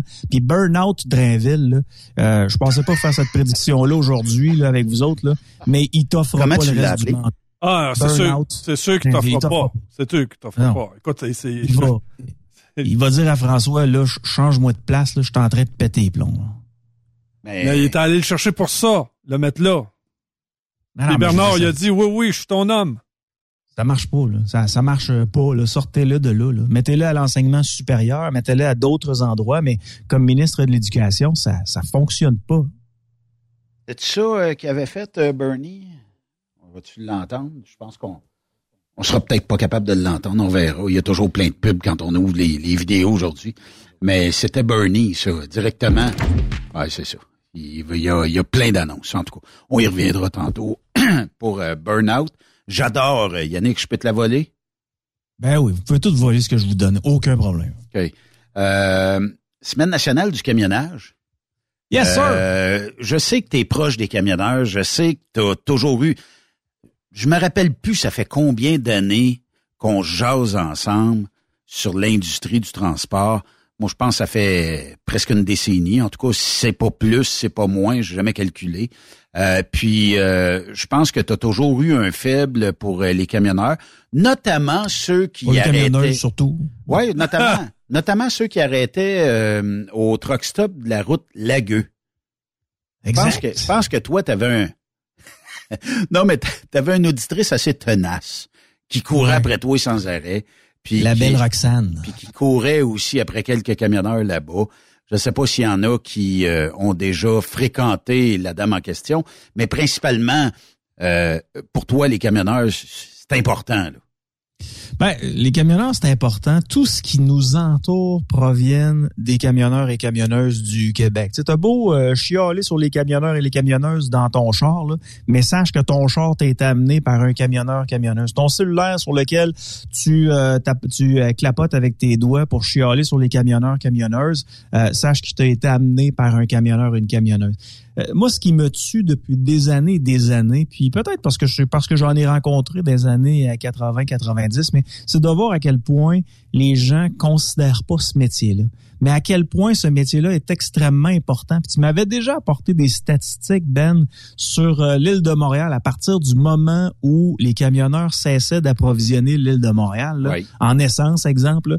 En quelques heures, Montréal est paralysé, là, mais paralysé à ne plus être capable de fonctionner parce que les camionneurs décident du jour au lendemain de plus y aller. Tu sais, les gens qui ne font que suer, pour ne pas employer l'autre mot, là, sur l'industrie du camionnage, ils prennent, ils, ils prennent pas en considération l'importance qu'ont les camionneurs et camionneuses du Québec. Pendant des années, les années 60, 70, 80, les salaires ont été des salaires ignobles pour des gens qui quittaient leur famille pendant des jours et des jours à n'en plus finir. Puis, euh, à un moment donné, est arrivé une pandémie et là, on les appelait les, euh, c'était-tu les anges gardiens ou les héros? Les héros. On, est- on était Ouais. des héros, puis on est rendu des zéros. Puis là, mes gars, les, les gars, ils m'écrivaient, les camionneurs qui étaient sur la route m'écrivaient, puis disaient, tu sais, Yann, euh, le premier ministre dit qu'on est des qu'on est des héros, mais euh, pas capable d'aller chier nulle part, pas capable d'avoir mon café parce que c'est compliqué, pas capable d'aller prendre ma douche nulle part. Euh, ce que le premier ministre dit, c'est juste pour bien paraître. Mais tu sais quoi, les camionneurs avaient raison. Effectivement, François Legault vous a vraiment pas aidé pendant euh, euh, la pandémie. Puis euh, pour ce qui est de, de, de vous aider une fois de temps en temps pour que vous puissiez faire votre métier avec un peu plus de, de, fierté, c'est-à-dire d'être capable de vous laver chaque jour sans que ça vous coûte euh, la peau du cul, ben ils font c'était la pandémie. Merci aux camionneurs, camionneuses. Après ça, on passe à d'autres choses. Puis les rest area, on s'en fout. Si vous voulez pisser, ça, ça sent la pisse en dedans, pisser dehors, c'est pas grave. Euh, c'est, déplorable. Puis en plus, on n'est même pas capable de manger. Il n'y a plus un restaurant d'ouvert. C'est juste des, euh, des franchises de euh, Subway ou des, des franchises de Burger King. C'est déplorable. Peu importe où tu vas en Ontario, que tu ailles aux États-Unis, les restaurants familiaux ont, disparu. D'ailleurs, même dans le domaine de la restauration, c'est la, la- c'est la seule affaire qui a survécu. Là. Les franchises, là, tous les autres restaurants, ils, tirent de la patte par en arrière, pas à peu près. Fait que non, c'est... c'est, c'est puis, puis pense aux gars, là, demain, là, ils, ils annoncent pas loin de 40, là. Euh, pense aux gars qui vont aller livrer. Je me rappelle avoir été manger au restaurant Le Krigoff à Québec, qui est pas loin... Ouais, qui est à- pas loin de, du, voyons, du Concorde. OK. Euh, Sur Grande Allée? Ouais, ben c'est une transversale à Grande Allée. Là, c'est une petite rue, là. OK. Puis euh, je voyais un gars avec sa vanne euh, s'avancer là-dedans pour aller livrer au restaurant, euh, justement le restaurant, le, le Krigoff, là, pour aller livrer là, des poitrines de poulet, là, ben, tout ce que ça prend pour pouvoir faire marcher le restaurant. Puis je te le Ouais, dis, c'est là, sur ben- quartier. euh, Ouais, c'est le ça. Café Grégoff, euh, c'est sur quartier. Ouais, c'est ça. Fait que, tu sais, c'est. Pense, pense à ces gars-là. C'est ça. Je te le dis, là, c'est. euh, c'est, c'est, réellement des. des, des, des- c'est des. C'est, des héros. Ouais, c'est des héros. Je te le dis, là. Ils ont tout mon respect. t'es- T'as pas, t'as pas idée des fois, là. Tu sais, t'es pogné euh, en arrière d'un, carambolage. Si t'es là pour pogner quatre heures, la police. Il n'est pas question que tu bouges de là à, à moins. Parce que là, climatisé marche pas dans le truck. eh, Seigneur. Ah non, c'est, écoute, c'est sûr qu'il y a des beaux moments, là. Comme dans mon cas, moi, là, quand je t'allais faire mon, quand je t'allais faire mon, mon voyage à Las Vegas, là, je te le dis, là, c'était un super beau voyage. J'ai retrouvé Mais- euh, les statistiques, soit dit en passant, hein, Ouais. Yann. Euh, mettons que s'il n'y a pas de camionneurs, OK, on dit qu'aux États-Unis, c'est 71% des marchandises qui sont euh, bougées par des euh, camions. Donc, les autres, je ne sais pas trop c'est quoi. Euh, la première journée qu'il n'y a plus aucun camionneur, OK, tous les fournitures médicales de base, telles que les seringues, les cathéters, euh, seront en rupture de stock. La médication qui s'adresse aux patients atteints de cancer qui emploient la radiopharmaceutique, euh, qui a une durée de vie de quelques heures seulement, sera expirée. Euh, on dit qu'il y a eu une grève euh, de camionneurs au Brésil euh, il y a de ça quelques années. Donc, on, on manquait de fournitures mési- médicales, tout ça. La poste, la livraison des colis pourrait s'arrêter euh, s'il n'y avait plus de transport local, tout ça. Les stations d'essence, les épiceries commencent à se vider. Euh, puis si on parle de deux à trois jours, OK, on, on- on se remémore en 74 qu'il y avait eu une grève aux États-Unis de trois jours. Ben, il y avait 100 000 routiers qui ont été licenciés. La garde nation- nationale avait été appelée en Ohio euh, pour déployer des gaz lacrymogènes, retirer de force les camions qui bloquaient les autoroutes.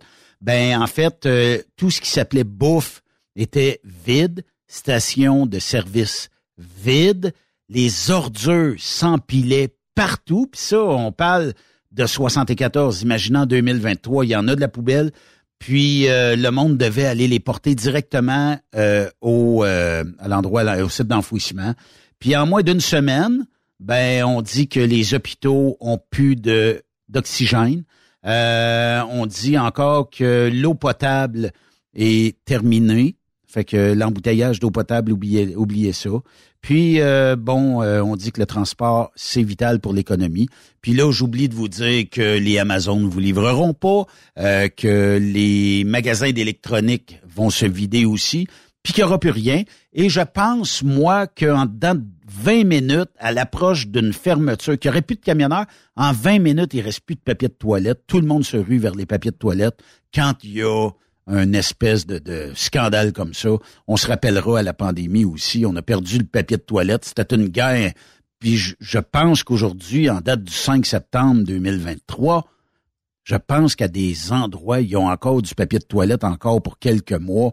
Le monde paniquait, pensait qu'il pourrait plus s'essuyer entre les deux montagnes. Ouais, c'est de se ramasser avec de l'épinette, euh, de se ramasser avec de l'épinette dans le péteux, c'est pas vraiment évident. là. Ouais, mais des barbouillettes, puis de l'eau, puis du savon, je sais pas, tu sais. Tout marche aujourd'hui, tu sais. Mais- À la mitaine. Eh oui, à mitaine. Mais effectivement. Puis, ben, c'est la semaine nationale du camionnage. Ça se termine ce samedi. Merci pour ce témoignage-là. C'est toujours euh, ben, le fun d'entendre des gens en dehors de notre industrie, mais qui tripent sur l'industrie. Parce que je pense qu'un jour, tu vas être camionneur, euh, Marceau. Moi, je sais Oh, pas. oui, c'est probablement, c'est dans mes plans de, c'est dans mes plans de retraite, là. À savoir si euh, je vais avoir encore une femme qui euh, m'endure jusque là, je sais pas. C'est sûr et certain que quand t'as une blonde puis tu décides d'aller ses camions, ça doit pas nécessairement être évident. C'est un peu comme un gars qui décide à 40 ans de s'en aller dans l'armée, là, tu sais. Ouais. euh, euh, tu sais, ta blonde va te dire, voyons, tu vas me dire qu'est-ce qui se passe, tu sais. Euh, mais moi, ce que j'aimerais, c'est de faire, euh, c'est de faire du US. là. J'aimerais aller me promener euh, aux États-Unis le, le plus souvent possible. Ça va dépendre euh, où est-ce que je vais être rendu dans, dans, dans ce temps-là. là. Mais oui, c'est c'est un de mes plans de retraite. là. Marceau, parle-moi de... On veut savoir à Truck Stop Québec si tu es une personne chiche. Euh, ça dépend. Tu sais, si euh, Raymond m'offre sa chemise rose avec euh, des Je savais que tu ananas, l'aimais. Je savais que tu l'aimais. euh, je, je dirais non. Tu sais, c'est non. Mais je veux savoir plus loin que ça. Euh, J'imagine que tu fréquentes les restaurants régulièrement. Euh, Est-ce que tu es quelqu'un qui laisse du pourboire? Parce que là, c'est... Ben, ouais. euh, comment est-ce qu'il s'appelle, euh, le monsieur, là? euh, Martineau? Martineau? Qui a lancé Ouais. ça ce matin. OK, un peu dans le vide. C'était sa première chronique, un retour de vacances. J'imagine qu'il qu'il y avait une petite panne de sujet. Puis euh, il a décidé de, de connaître pourquoi euh, et comment les gens donnent au pourboire, en pourboire dans les restaurants. Puis il semblerait que 15% on est rendu cheap euh, quand on donne ça. Je sais pas Raymond euh, ce qu'il va ce qu'il va en penser de ça. Moi de mon côté là, il y a un, euh, un conférencier que j'aime bien euh, recevoir à l'émission. Il s'appelle Jean Nadeau. Ok, Jean Nadeau là, il est pas aimé des autres conférenciers euh, parce qu'il a un style propre à lui. C'est quelqu'un qui a un style. euh, mettons que je le définis, il est, il est très agressif là. Euh, Il passe pas par quatre chemins pour t'expliquer euh, ses façons à lui de voir de voir la vie. Puis il dit une chose très souvent habitez vos couilles. C'est quoi ça, habiter vos couilles? C'est valable aussi pour euh, mesdames en passant. Là, euh, les femmes aujourd'hui ont le droit d'avoir des couilles, on est en 2023. C'est une expression. Euh, qui, qui je suis pour genrer les individus, mais Jean dit souvent habitez vos couilles. Tu sais quoi, moi, Ben? Oui. Le pourboire, c'est 15% et ça ne changera jamais jusqu'à temps que le gouvernement ou que de hautes instances disent finalement un bon pourboire, c'est un genre de 18 ou un 20% Mais actuellement, là, moi, quand c'est écrit 18 sur la machine, 18% de pourboire, quand c'est écrit 20% de pourboire, J'ai quand vu c'est écrit 30 comme- en fin de semaine. Ouais, puis euh, o- 25. o- oublions pas que la facture a quand même doublé depuis un an, là. Fait que, tu sais, c'est plus 20, 22 piastres, là, quand tu vas au restaurant. Fait que 15, pour- Exact. 15% de 60 piastres, euh, moi, je, suis d'accord avec toi. Je suis d'accord. Écoute, euh, c'est assez, Mais- c'est bien en masse. Mais là, Mais écoute, là, ils mettent, ils mettent autre montant. Ben, à ce temps, je fais autre montant et je donne 15% J'habite mes couilles. Il est hors de question que je donne 30% pour boire. La personne qui est devant moi, qui m'a bien servi, euh, a fait, un, a fait un, un bon travail. Le cuisinier fait un bon travail. Le boss boy fait un bon travail. Mais moi, le pourboire, c'est 15 J'habite mes couilles. Martineau n'habite pas ses couilles. Mais il donne comment? ça le- stress. Ben là, mais ça le stress. Il veut pas être mal perçu. Mais faut dire que Martineau, tu sais, moi, je me suis promené avec euh, Richard là, sur euh, Saint-Joseph à Québec. On allait dans un party d'employés.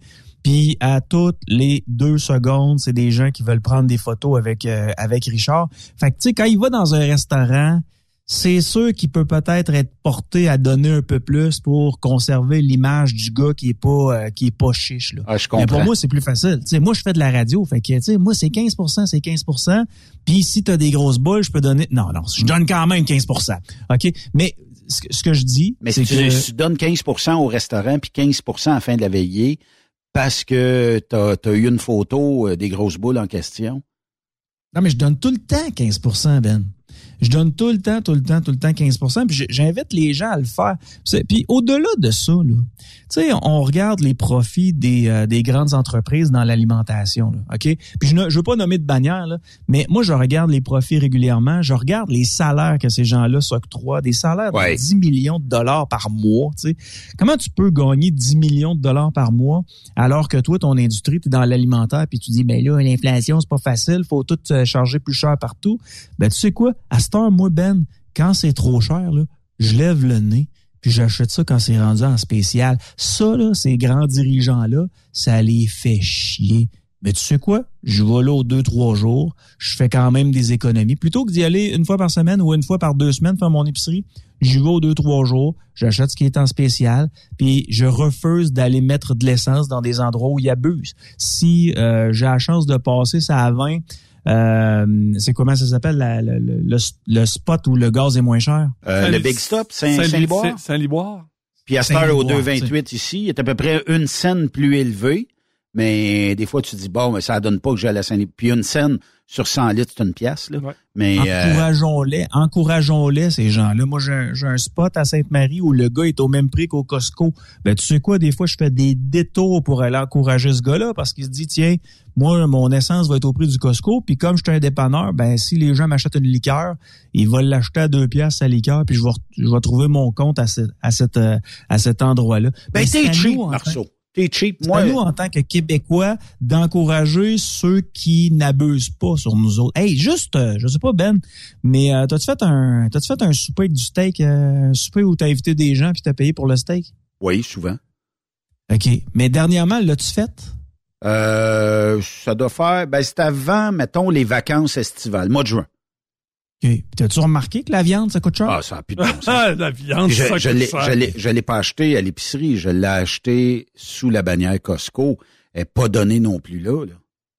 Écoute, moi, j'ai fait un, un souper chez nous, là. Les gens sont arrivés avec euh, des bouteilles de vin pour faire plaisir, puis, puis je les remercie, là.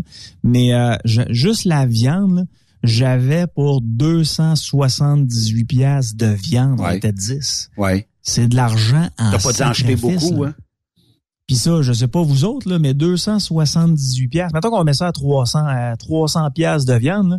Moi, je suis employé à la station de radio où je travaille, là. OK? Je suis employé, Ben. Fait que ça veut dire que moi, quand je regarde mon talon de paye, là, oui, il y a un peu d'argent qui va me revenir par la suite, mais il, me, il me coupe mon talon de paye de moitié. C'est sûr.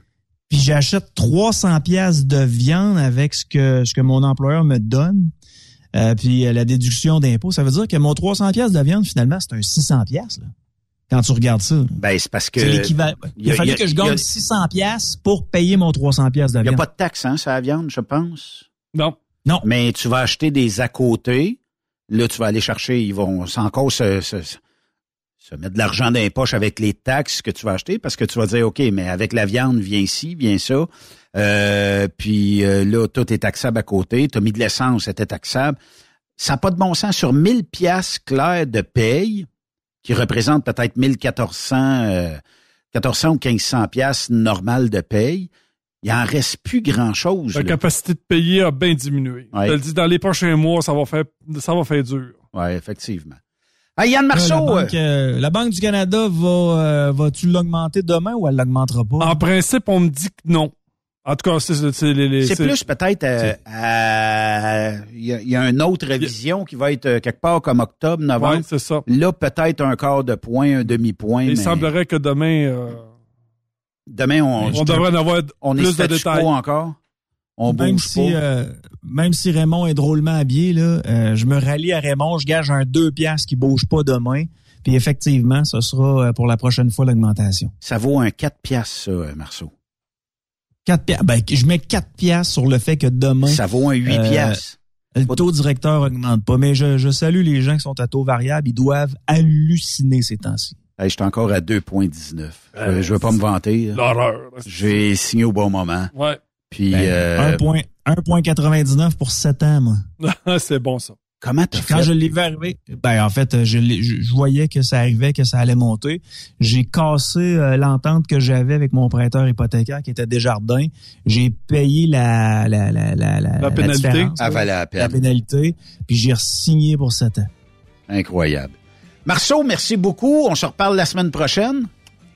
D'ici Yes, là, abuse pas des bonnes choses et essaye, essaye 30 de type, voir comment que la serveuse va courir après toi la prochaine fois. Ah, Écoute, c'était un, Salut- c'était un plaisir, Yannick, là, puis toujours disponible là, pour des conseils vestimentaires.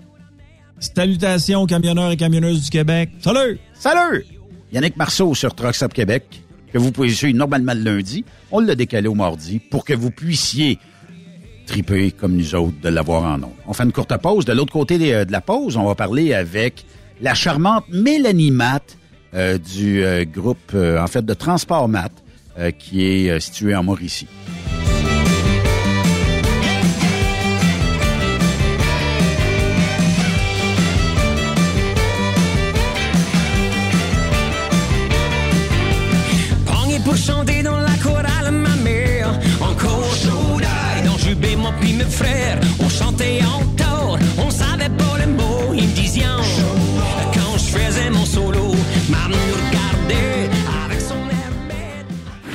Après cette pause, Encore plusieurs sujets à venir. Truck Stop Québec.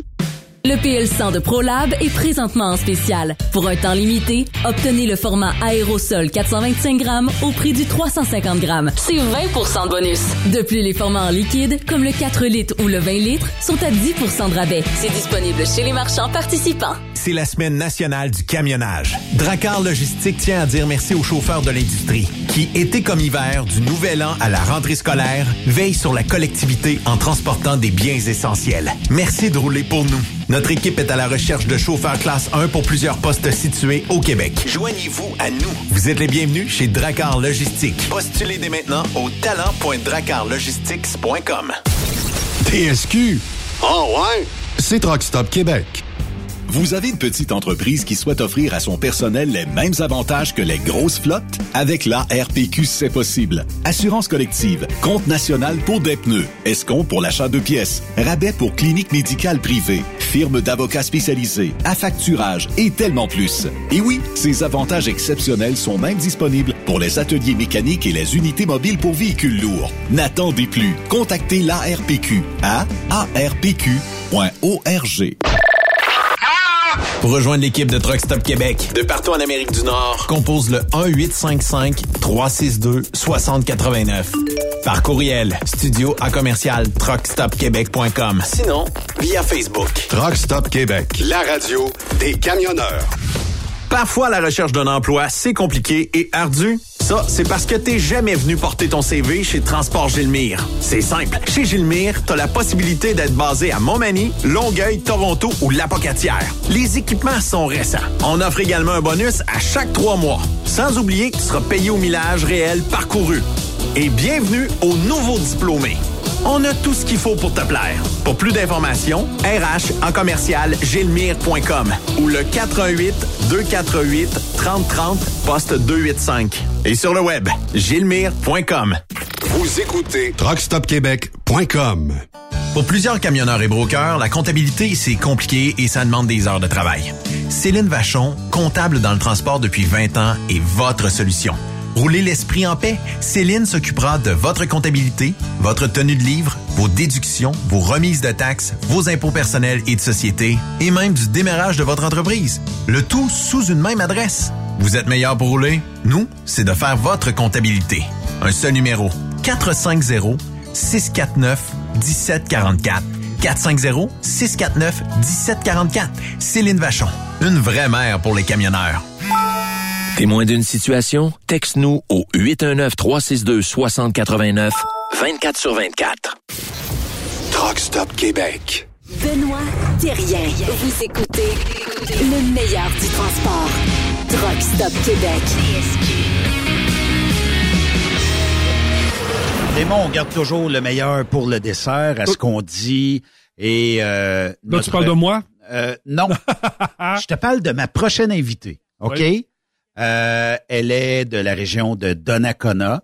C'est une belle entreprise au Québec que je pense tout le monde connaît. Et euh, ça s'appelle Transport Mat.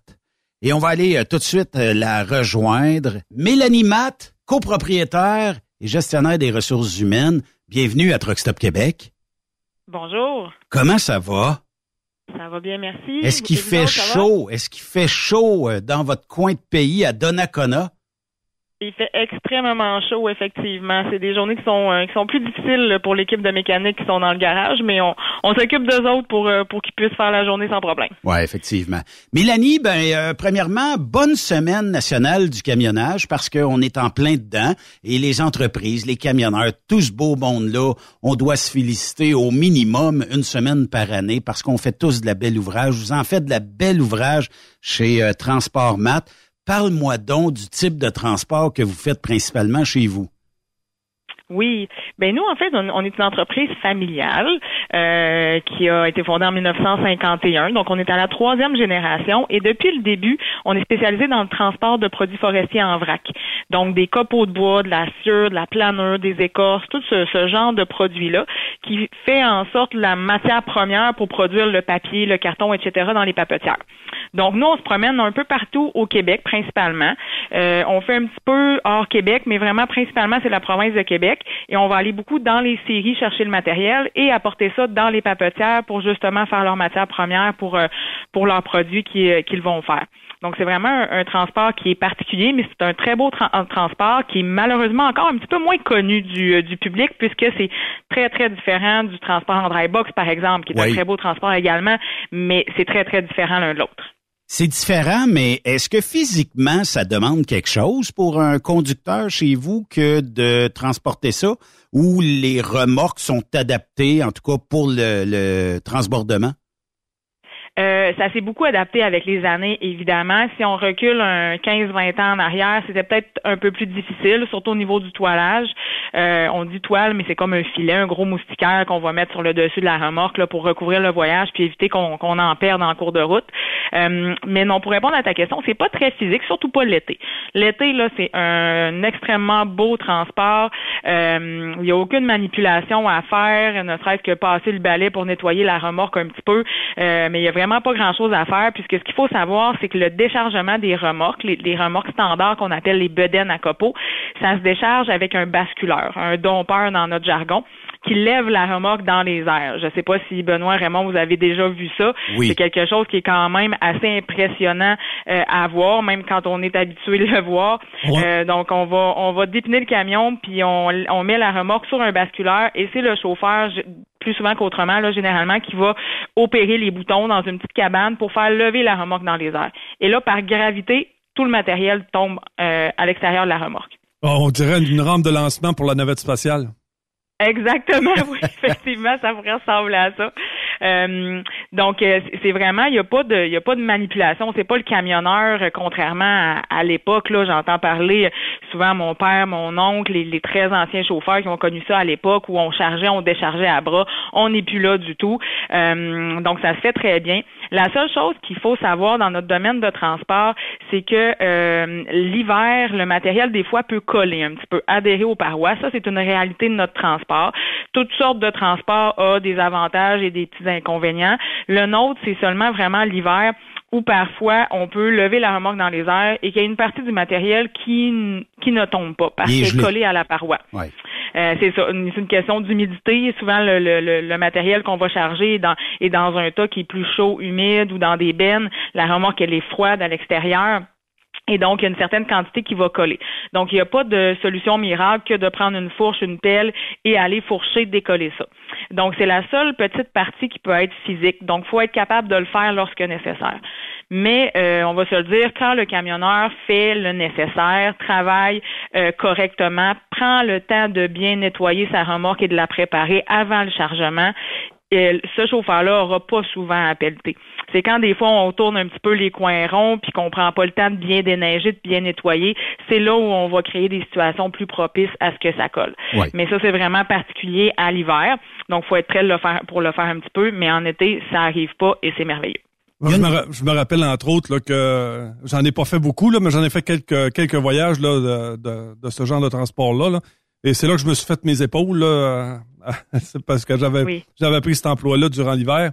Puis, euh, mais l'autre avantage que vous avez, c'est qu'il n'y a pas vraiment de ralentissement non plus. Là. Tu sais, euh, je me rappelle que pendant la période de la, de la pandémie, où il y avait plusieurs compagnies de transport qui étaient au ralenti, je sais que vous autres, vous, euh, vous continuiez euh, à travailler. Là, vous faisiez travailler pas mal tout votre monde. Là. Exactement. Nous, c'est un transport qui est à l'année, à temps plein.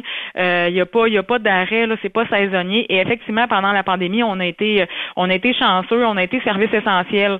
Euh, quelques séries, quelques clients ont tout de même décidé de fermer, mais la grande majorité ont resté ouverts, ce qui fait que nous, euh, même dans le début de la pandémie, on débordait d'ouvrages, euh, puisqu'il y avait des plus grandes distances à parcourir pour aller chercher le matériel puis le porter chez le client.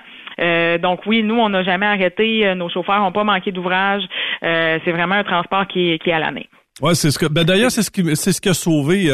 je me rappelle, dans le début de la pandémie, il y en a plusieurs qui ont perdu leur, leur emploi là, parce que la, la compagnie de transport avait fermé. Là. Puis, Ouais. euh, puis je vous le dis, là, j'en ai envoyé plusieurs chez vous, là, puis euh, ils ont tous travaillé. Là. Puis l'au- l'autre avantage, c'est qu'il y en a plusieurs qui ont le, le camion chez eux. Exactement, c'est ça. Nous, comme on transporte un petit peu partout au Québec, euh, c'est c'est pas un problème pour nous et même à bien des égards, c'est un avantage d'avoir des camionneurs de base un petit peu partout.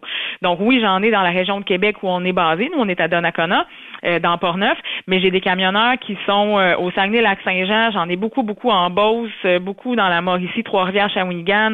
J'en ai en Estrie. J'ai vraiment des, des camionneurs de un petit peu partout. Euh, donc, ça nous permet de mieux desservir notre clientèle qui est partout sur le territoire. Nos camionneurs peuvent aussi soit faire du local, donc revenir à la maison à tous les jours. Et ça, le local, c'est possible autant en étant basé à Québec, en Mauricie, en Estrie, en Beauce, à, bien des endroits. Et euh, on peut aussi partir à la semaine. Donc, de façon générale, c'est du lundi au vendredi. Donc, on est toutes les fins de semaine à la maison. On décolle le lundi matin, on passe la semaine dans le camion, on revient le vendredi dans la journée, puis on est avec notre famille pour la fin de semaine.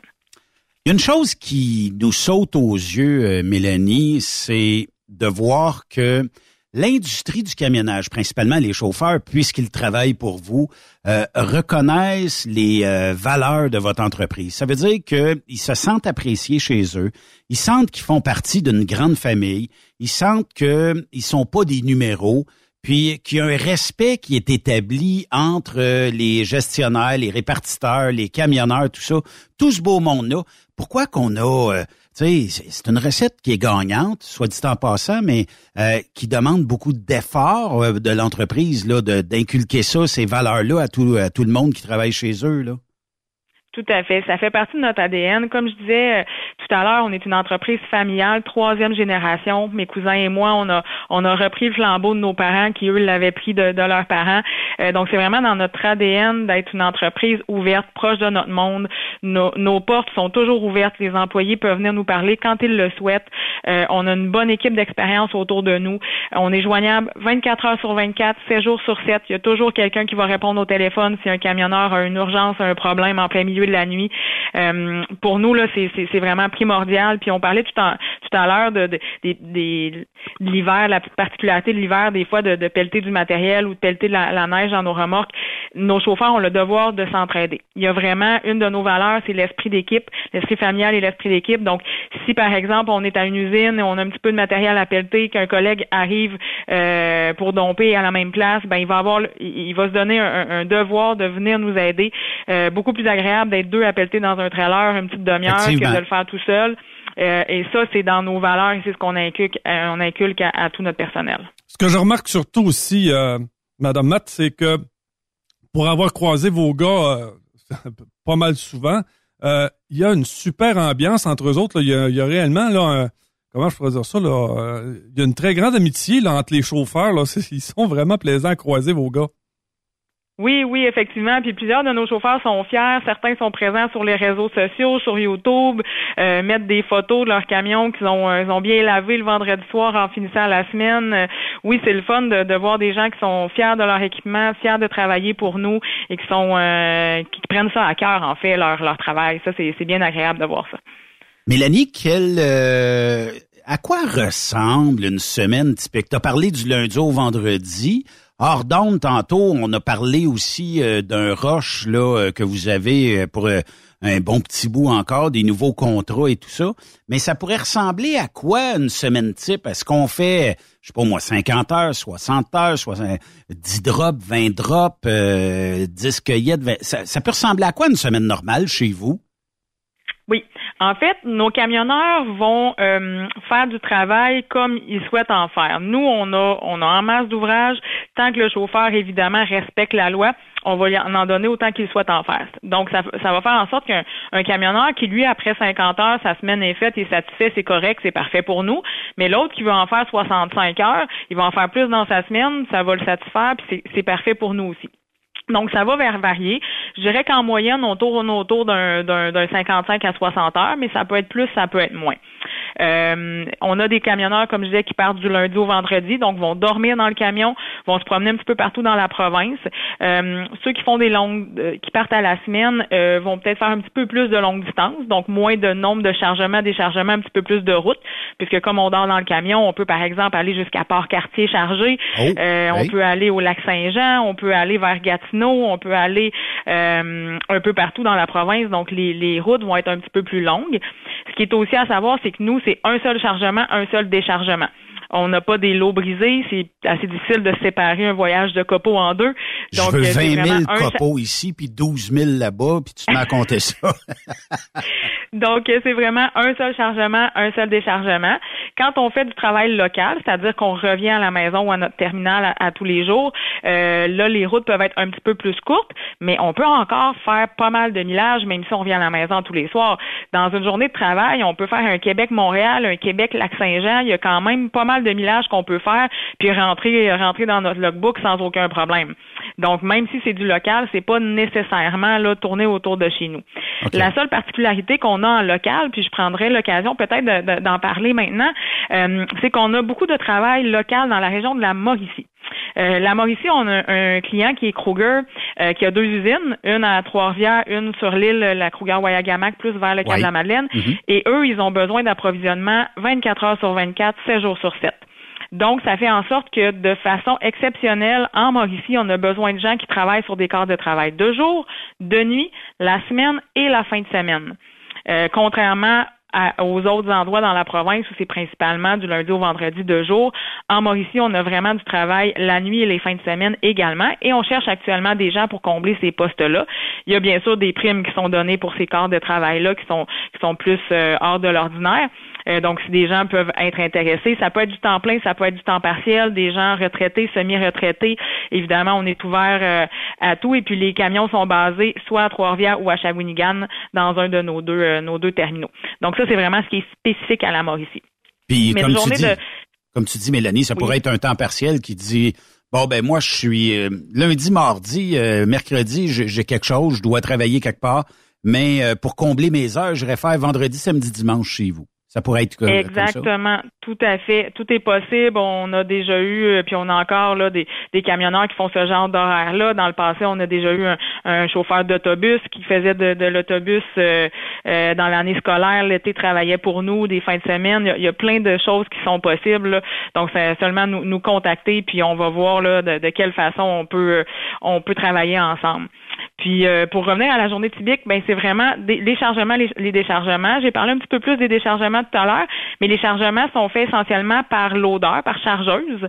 Euh, c'est pas le chauffeur qui le fait. Il y a un opérateur de chargeuse qui vient vous charger. Donc le camionneur va simplement que guider l'opérateur de la chargeuse pour bien charger le, le camion, maximiser le poids parce que nous on est payé à la tonne. Donc on essaie d'en mettre le plus possible dans la remorque, mais évidemment pas dépasser la limite euh, de, de par la loi, c'est ça.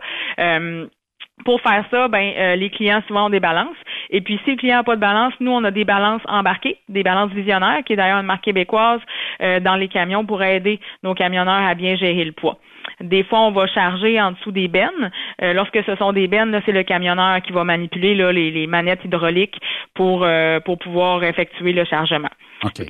Puis le déchargement, ça se fait à l'aide de- d'un d'un dompeur, là, comme on parlait tout à l'heure. Mais on a aussi des planchers mobiles. Je ne sais pas si vous connaissez ça. euh, Oui. Un petit peu le plancher mobile. Les fameux planchers mobiles, ça va-tu bien, ça, rien qu'un peu? Oui. Fait que c'est une Nous, belle, on en a. une On en a invention. beaucoup des planchers mobiles. Oui, exactement. En fait, c'est un plancher hydraulique. C'est comme souvent j'aime ça comparer ça à, à un plancher de, de un plancher de bois franc. C'est comme des lattes de, Oui. de plancher, sauf que c'est en aluminium. Fait que Oui. c'est vraiment des grandes lattes d'aluminium qui font le- de, de, de l'avant à l'arrière de la remorque. Et puis, il y a un, un PTO, un moteur hydraulique euh, qu'on va brancher sur la remorque. Et avec l'hydraulique, les lattes vont bouger avant-arrière de façon horizontale, avant-arrière, qui va faire en sorte que le voyage se décharge de lui-même. Effectivement. Donc, quand on a des clients qui n'ont pas le dompeur pour lever la remorque dans les airs, je pense à des, à des fermes, des cultivateurs, ce genre de clients-là, mais on va livrer avec le plancher mobile pour pouvoir se décharger de nous-mêmes. En une demi-heure, 45 minutes, là, moins d'une heure, là, normalement, le voyage est déchargé, ça se passe très bien. Donc, ça aussi, c'est un type de remorque là, qu'on a, qu'on a beaucoup dans l'entreprise. Puis euh, tantôt, tu as parlé, tu sais, euh, bon, les euh, conducteurs, conductrices chez vous euh, font euh, 50, 55, 60, 65 heures ou maximise à 70 heures. Euh, sans- je veux pas connaître les salaires parce que de toute façon, on le sait, dans l'industrie, un offre tant, puis l'autre va offrir demain matin une scène de plus. Ouais. Mais eh, euh, chez vous, est-ce qu'on est payé à l'heure ou on est payé au millage? C'est au kilomètre. Donc, il y a un taux au kilomètre. Il y a un montant pour chaque chargement et chaque déchargement, de sorte à ce que même si on fait du local, donc on fait moins de route, on va quand même gagner un bon salaire puisqu'on a plus de voyages, donc plus de chargements, de déchargements. Donc, nos, nos salaires sont faits en sorte pour que, autant qu'on fasse du local ou de la longue distance, que le, le salaire soit intéressant et compétitif. Euh, Lorsqu'on tombe en attente ou en bris, là, on va se trouver à être payé à l'heure. Il y a aussi des remboursements de dépenses lorsqu'on couche dans le camion et les fameux euh, per diem pour les repas aussi là que chaque euh, camionneur euh, a droit, euh, peu importe l'entreprise. Nous, on laisse le choix aux camionneurs soit de prendre ce remboursement-là pour les, les repas à la fin de l'année sur le rapport d'impôt ou de, euh, de l'avoir à chaque semaine sur la paye avec les avantages et inconvénients que ça comporte. Donc, on laisse le choix aux camionneurs. Bon, ça, c'est des bonnes nouvelles aussi. Puis en plus, fait que là, euh, ça veut dire, Mélanie, que, admettons que je t'écoute aujourd'hui, puis que ça m'intéresse comme job. Euh, dans combien de temps je suis au volant de de ces magnifiques camions de transport mat et que je commence déjà à gagner euh, ma carrière, ma vie et tout ça à bord de vos véhicules? Nous, ce qu'on demande, c'est soit le DEP en transport de, de- de véhicules lourds, ou si vous n'avez pas de DEP, mais que vous avez de l'expérience, ça c'est parfait. Donc, soit le DEP, si vous venez de commencer votre carrière, vous n'avez pas d'expérience, on va vous demander un DEP, ou une formation équivalente, là, quand même assez complète. Euh, sinon, votre expérience va faire foi de, euh, va, va venir remplacer le, le DEP. On va, on regarde votre CV, votre dossier de conduite, évidemment.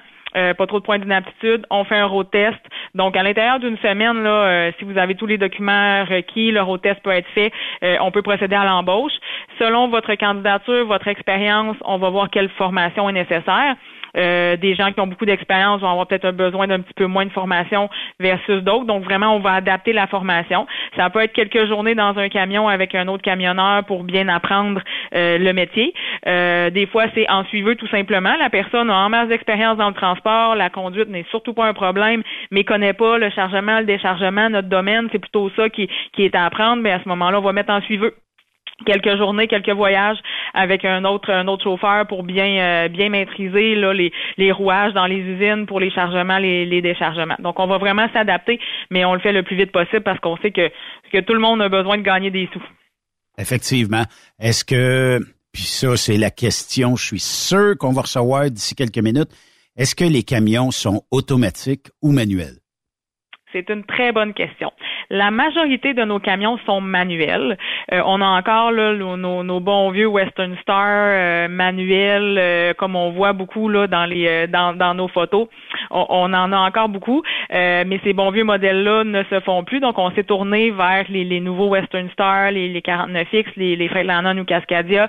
On commence à intégrer la transmission automatique justement pour répondre à certains besoins euh, dans nos camions là, depuis l'an dernier, mais notre flotte est encore beaucoup, beaucoup manuelle avec euh, les, les, les, bons vieux euh, C15 comme moteur de Caterpillar. Donc, si quelqu'un, puis d'ailleurs, ça, c'est une des choses que souvent les gens apprécient qu'on se fait dire, notre type de transport, ce sont des lourdes charges. On est toujours pratiquement à côté à 55 500 kilos. Euh, donc, c'est quand même une bonne sensation de conduite. C'est pas la même chose que des dry box qui sont moins chargés. Donc, euh, la charge, on la sent avec une, une transmission manuelle. Pour ceux qui recherchent vraiment la vraie sensation de conduire un véhicule lourd, je vous dirais qu'avec un, un, un trailer à copeaux chargé 55 500 kilos avec une transmission manuelle, on en a pour notre argent. Oui, effectivement. Ouais, je les ai croisés. D'ailleurs, j'ai fait la route de la tuque, là, avec, je vous le dis. faut savoir shifter. hein. Oui, puis il y en a du transport mat dans cette région-là. Mélanie, si je veux Ouais. travailler, là, mettons que je, veux commencer chez vous, je veux faire une belle carrière. Euh, Qu'est-ce qui ferait que je dois choisir transport mat dans mon choix de carrière futur?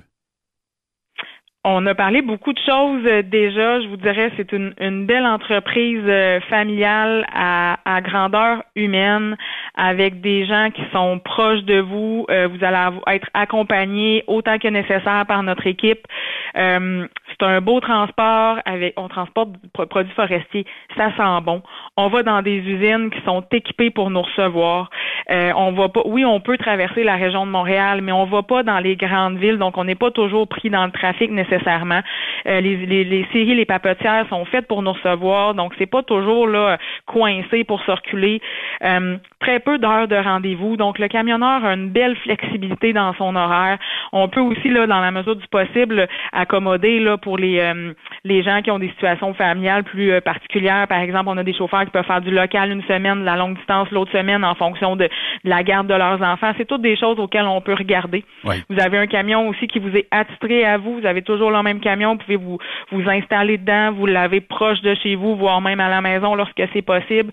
Euh, ça, les camions sont bien entretenus. D'ailleurs, on est en train de faire un agrandissement à nos, bu- à nos bureaux qui devrait être prêt d'ici, euh, ben, qui sera prêt d'ici la fin de l'année dans les prochains mois. On ajoute trois un portes bel de garage. agrandissement de ça, hein? En fait, on double la superficie là, Ouais. de, de, de mécanique pour, euh, pour faire l'entretien de nos véhicules. La compagnie a grossi avec les années. On était rendu saturé dans notre capacité de maintenance. Donc, on a investi ce qu'il fallait. Euh, on, on double la, la capacité de- de- d'entretien mécanique. Puis, en même temps, on refait une salle de repos flambant neuf pour nos chauffeurs. Donc, nouvelle cuisine, salle de repos, petit gym. Les chauffeurs vont être vraiment là euh, euh, traités aux petits soins là, pendant leur maintenance. Une petite terrasse aussi qu'on va préparer pour eux euh, pour l'été. Euh, donc vraiment, euh, euh, contactez-nous, euh, venez nous voir, venez nous rencontrer, appelez-nous, discutez avec nous si c'est notre genre de transport peut, vous convenir. C'est pas fait à tout le monde, j'en conviens. Euh, Il y en a qui vont être très heureux à faire d'autres types de transports, puis ça prend ça prend de toutes sortes de camionneurs pour faire tous les transports, tout le monde a besoin.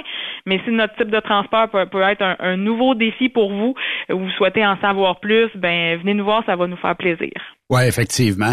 Et euh, soit dit en passant, tu sais, quand on dit que c'est un climat euh, très familial, euh, moi, des fois, je vois des publications de Simon qui dit conseil pour un ami. Euh, puis euh, il y, a, t- il y a toujours quelque chose de bien drôle à ça. Puis euh, je sais que Dominique qui travaille chez vous aussi euh, répond des fois euh, pour l'ami. euh, je, vais- je vais répondre, mais tu sais, c'est parce que c'est souvent pour lui la question. Oui. mon, mon cousin et copropriétaire Simon est un grand blagueur, effectivement. Vous allez avoir bien du plaisir à le côtoyer chez nous. Oui, effectivement. Euh, quel est le meilleur moyen de te rejoindre, euh, Mélanie, pour euh, discuter de notre futur avec Transport Mat? Téléphone, euh, Facebook via Messenger, on répond quand même assez rapidement également. Et courriel, notre adresse RH qui est rh à commercial transportmat.com. Puis pour le téléphone 88 285 0777, c'est le bon, ça? En plein ça, exactement. Vous demandez à parler aux ressources humaines et c'est moi ou ma collègue Jessica euh, qui allons vous répondre. Bon, ben super. On vous souhaite plein de gens. Puis juste en terminant comme ça, on sait qu'il y a eu beaucoup de feux de forêt cette année. Est-ce que, puis je connais pas la forêt à ce point-là, est-ce qu'on transforme le bois mort en copeaux ou ça n'a pas aucun rapport? Oui, en fait, il y a un certain temps maximum qui, je crois, est d'environ un an pour le, le récolter avant qu'il ne pourrisse et qu'on puisse s'en servir. Euh, Donc, euh, effectivement, quand il y a eu les feux de forêt, là, si ça avait perduré, ça aurait peut-être été, euh, ça nous aurait peut-être affecté un- davantage. Mais euh, finalement, là, le, le- ça s'est replacé. On n'a pas trop été affecté par ça euh, ce printemps. Mais oui, donc on s'attend au contraire qu'il y ait beaucoup de bois à ramasser dans les mois, dans les mois à venir et que et qu'on ait en masse d'ouvrages pour notre monde. On m'a- On m'a dit aussi qu'on récupérait beaucoup euh, le, le, le, bo- le- le bois euh, pour, euh, pour contre le, le, le longicorne là, aussi, là, qui... euh, fait Oui. Oui, effectivement, là, les fameuses bébites qui viennent manger le bois. Oui, Oui. tout à fait. Il faut effectivement ramasser le plus de bois possible pour ne pas le perdre et, et- et l'utiliser. Euh, Il faut utiliser toutes nos ressources. hein. Alors, c'est souhaitable que qu'on puisse, euh, que le gouvernement puisse mettre les choses en place pour ramasser tout ce bois-là. Oui, effectivement. Mélanie, merci beaucoup. Puis euh, on vous souhaite beaucoup d'appels, puis que des gens vont dire Yes, je suis rendu chez Transport Mat et j'ai fait euh, le bon choix. Je vais avoir une belle carrière et euh, d'avoir de beaucoup euh, de bons candidats et candidates. Yes, oui, candidate également, puisqu'on a on a des hommes et on a aussi des femmes qui font notre notre type de transport. N'hésitez pas. Merci, Mélanie. Merci à vous. Bonne journée. Super entrevue, n'est-ce pas? Oui, effectivement. Quand on a du bon monde de même, c'est facile. J'aurais pu jaser jusqu'à très tard ce soir. Mélanie est de est d'une gentillesse et d'une générosité, oui, pardon, euh, exemplaire. Et naturellement, c'est toujours un plaisir de jaser avec ces gens-là. Puis tu l'as dit, tu as expliqué même euh, que quand tu rencontres des chauffeurs, ils ont cette euh, le goût d'avoir du fun. Euh, ils sont pas euh, des esclaves. Ils Ouais, puis dans travaillent le- pour une belle entreprise. C'est familial. C'est un beau climat, des beaux trucks attitrés, puis tout ça. Tu peux pas avoir mieux. Ben, puis il faut dire que dans le ton, elle a une énergie plaisante. Là. Fait que donc, euh, puis ça se sent. Fait que, j'imagine que les personnes qui vont faire application là-bas euh, vont ressentir cette même euh, énergie plaisante-là. Tu sais, c'est, euh, je le dis tout le temps, la base première dans ton commerce, c'est le téléphone. Ah oui. C'est, comment on répond au téléphone, bonjour, comment ça va, tout ça. Mais quand tu, si t'as pas ça, puis eux autres, en tout cas, avec elle, ils l'ont. Effectivement. Merci Raymond. Demain, on continue. euh, demain, on a euh, le frérot. Oui. Le frangin. C'est Ouais. ça qu'ils disent en France, le frangin? Oui, c'est ça. Et euh, on aura aussi... on va avoir Marc Cadieux cette semaine, les amis. Mm. Euh, demain, on va avoir Marc Cadieux. Et euh, on aura aussi euh, le chum René Duguay qu'on va parler demain sur Truck Stop Québec. On va lui demander... Comment ça va, le nouveau camion et tout ça. On va lui parler demain. Et on aura aussi, dans le courant de la semaine, le magnifique Charles Pellerin, Gilles Tremblay de ProLab et la gang de Gilles May pour nous parler de la Semaine nationale du camionnage. Bonne semaine nationale du camionnage à tous. Merci euh, de nous transporter nos micros. On va parler pour nous autres, là. nos ordinateurs, nos colonnes de son, la console ici. Euh, bref, les téléviseurs, la table, tout ce qui peut être un bien a été transporté par un camionneur et une camionneuse. Félicitations à vous tous, puis merci d'être là. Et c'est votre semaine. Prenez-la euh, du bon côté. Profitez-en. Prof- Effectivement. Demain, on aura euh, la gang euh, de Raymond, Raymond, de, euh, de Yves Bureau, euh, et aussi René Duguay, tout ça ici sur Trucks Up Québec. Bonne soirée.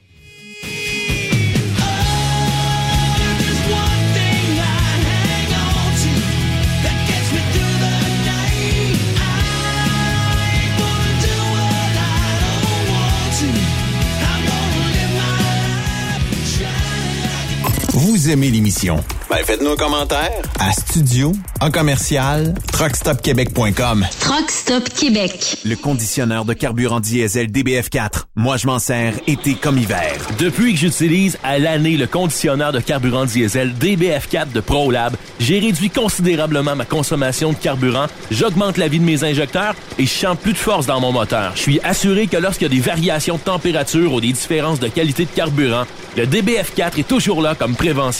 En plus, le DBF4 y est très peu dispendieux à utiliser. Le conditionneur de carburant diesel DBF4 de ProLab.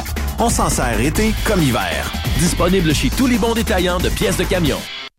Vous avez une petite entreprise qui souhaite offrir à son personnel les mêmes avantages que les grosses flottes? Avec la RPQ, c'est possible. Assurance collective, compte national pour des pneus, escompte pour l'achat de pièces, rabais pour clinique médicale privée, firme d'avocats spécialisés, affacturage et tellement plus. Et oui, ces avantages exceptionnels sont même disponibles pour les ateliers mécaniques et les unités mobiles pour véhicules lourds. N'attendez plus. Contactez l'ARPQ à arpq.org. Truck Stop Québec. La radio Des camionneurs. C'est la semaine nationale du camionnage. Dracar Logistique tient à dire merci aux chauffeurs de l'industrie qui, été comme hiver, du nouvel an à la rentrée scolaire, veillent sur la collectivité en transportant des biens essentiels. Merci de rouler pour nous. Notre équipe est à la recherche de chauffeurs classe 1 pour plusieurs postes situés au Québec. Joignez-vous à nous. Vous êtes les bienvenus chez Dracar Logistique. Postulez dès maintenant au talent.dracarlogistics.com. Truck Stop Québec. La radio Des camionneurs. Pour plusieurs camionneurs et brokers, la comptabilité, c'est compliqué et ça demande des heures de travail. Céline Vachon, comptable dans le transport depuis 20 ans, est votre solution. Roulez l'esprit en paix. Céline s'occupera de votre comptabilité, votre tenue de livre, vos déductions, vos remises de taxes, vos impôts personnels et de société, et même du démarrage de votre entreprise. Le tout sous une même adresse. Vous êtes meilleur pour rouler? Nous, c'est de faire votre comptabilité. Un seul numéro. 450 649 1744. 450-649-1744. Céline Vachon, Une vraie mère pour les camionneurs. Parfois, la recherche d'un emploi, c'est compliqué et ardu. Ça, c'est parce que t'es jamais venu porter ton CV chez Transport Gilmire. C'est simple. Chez Gilmire, t'as la possibilité d'être basé à Montmagny, Longueuil, Toronto ou Lapocatière. Les équipements sont récents. On offre également un bonus à chaque trois mois. Sans oublier que tu seras payé au millage réel parcouru. Et bienvenue aux nouveaux diplômés. On a tout ce qu'il faut pour te plaire. Pour plus d'informations, RH en commercial gilmire.com ou le 418 248 3030 poste 285. Et sur le web, gilmire.com. T'as de l'information pour les camionneurs? Texte-nous au 819-362-6089. 24 sur 24.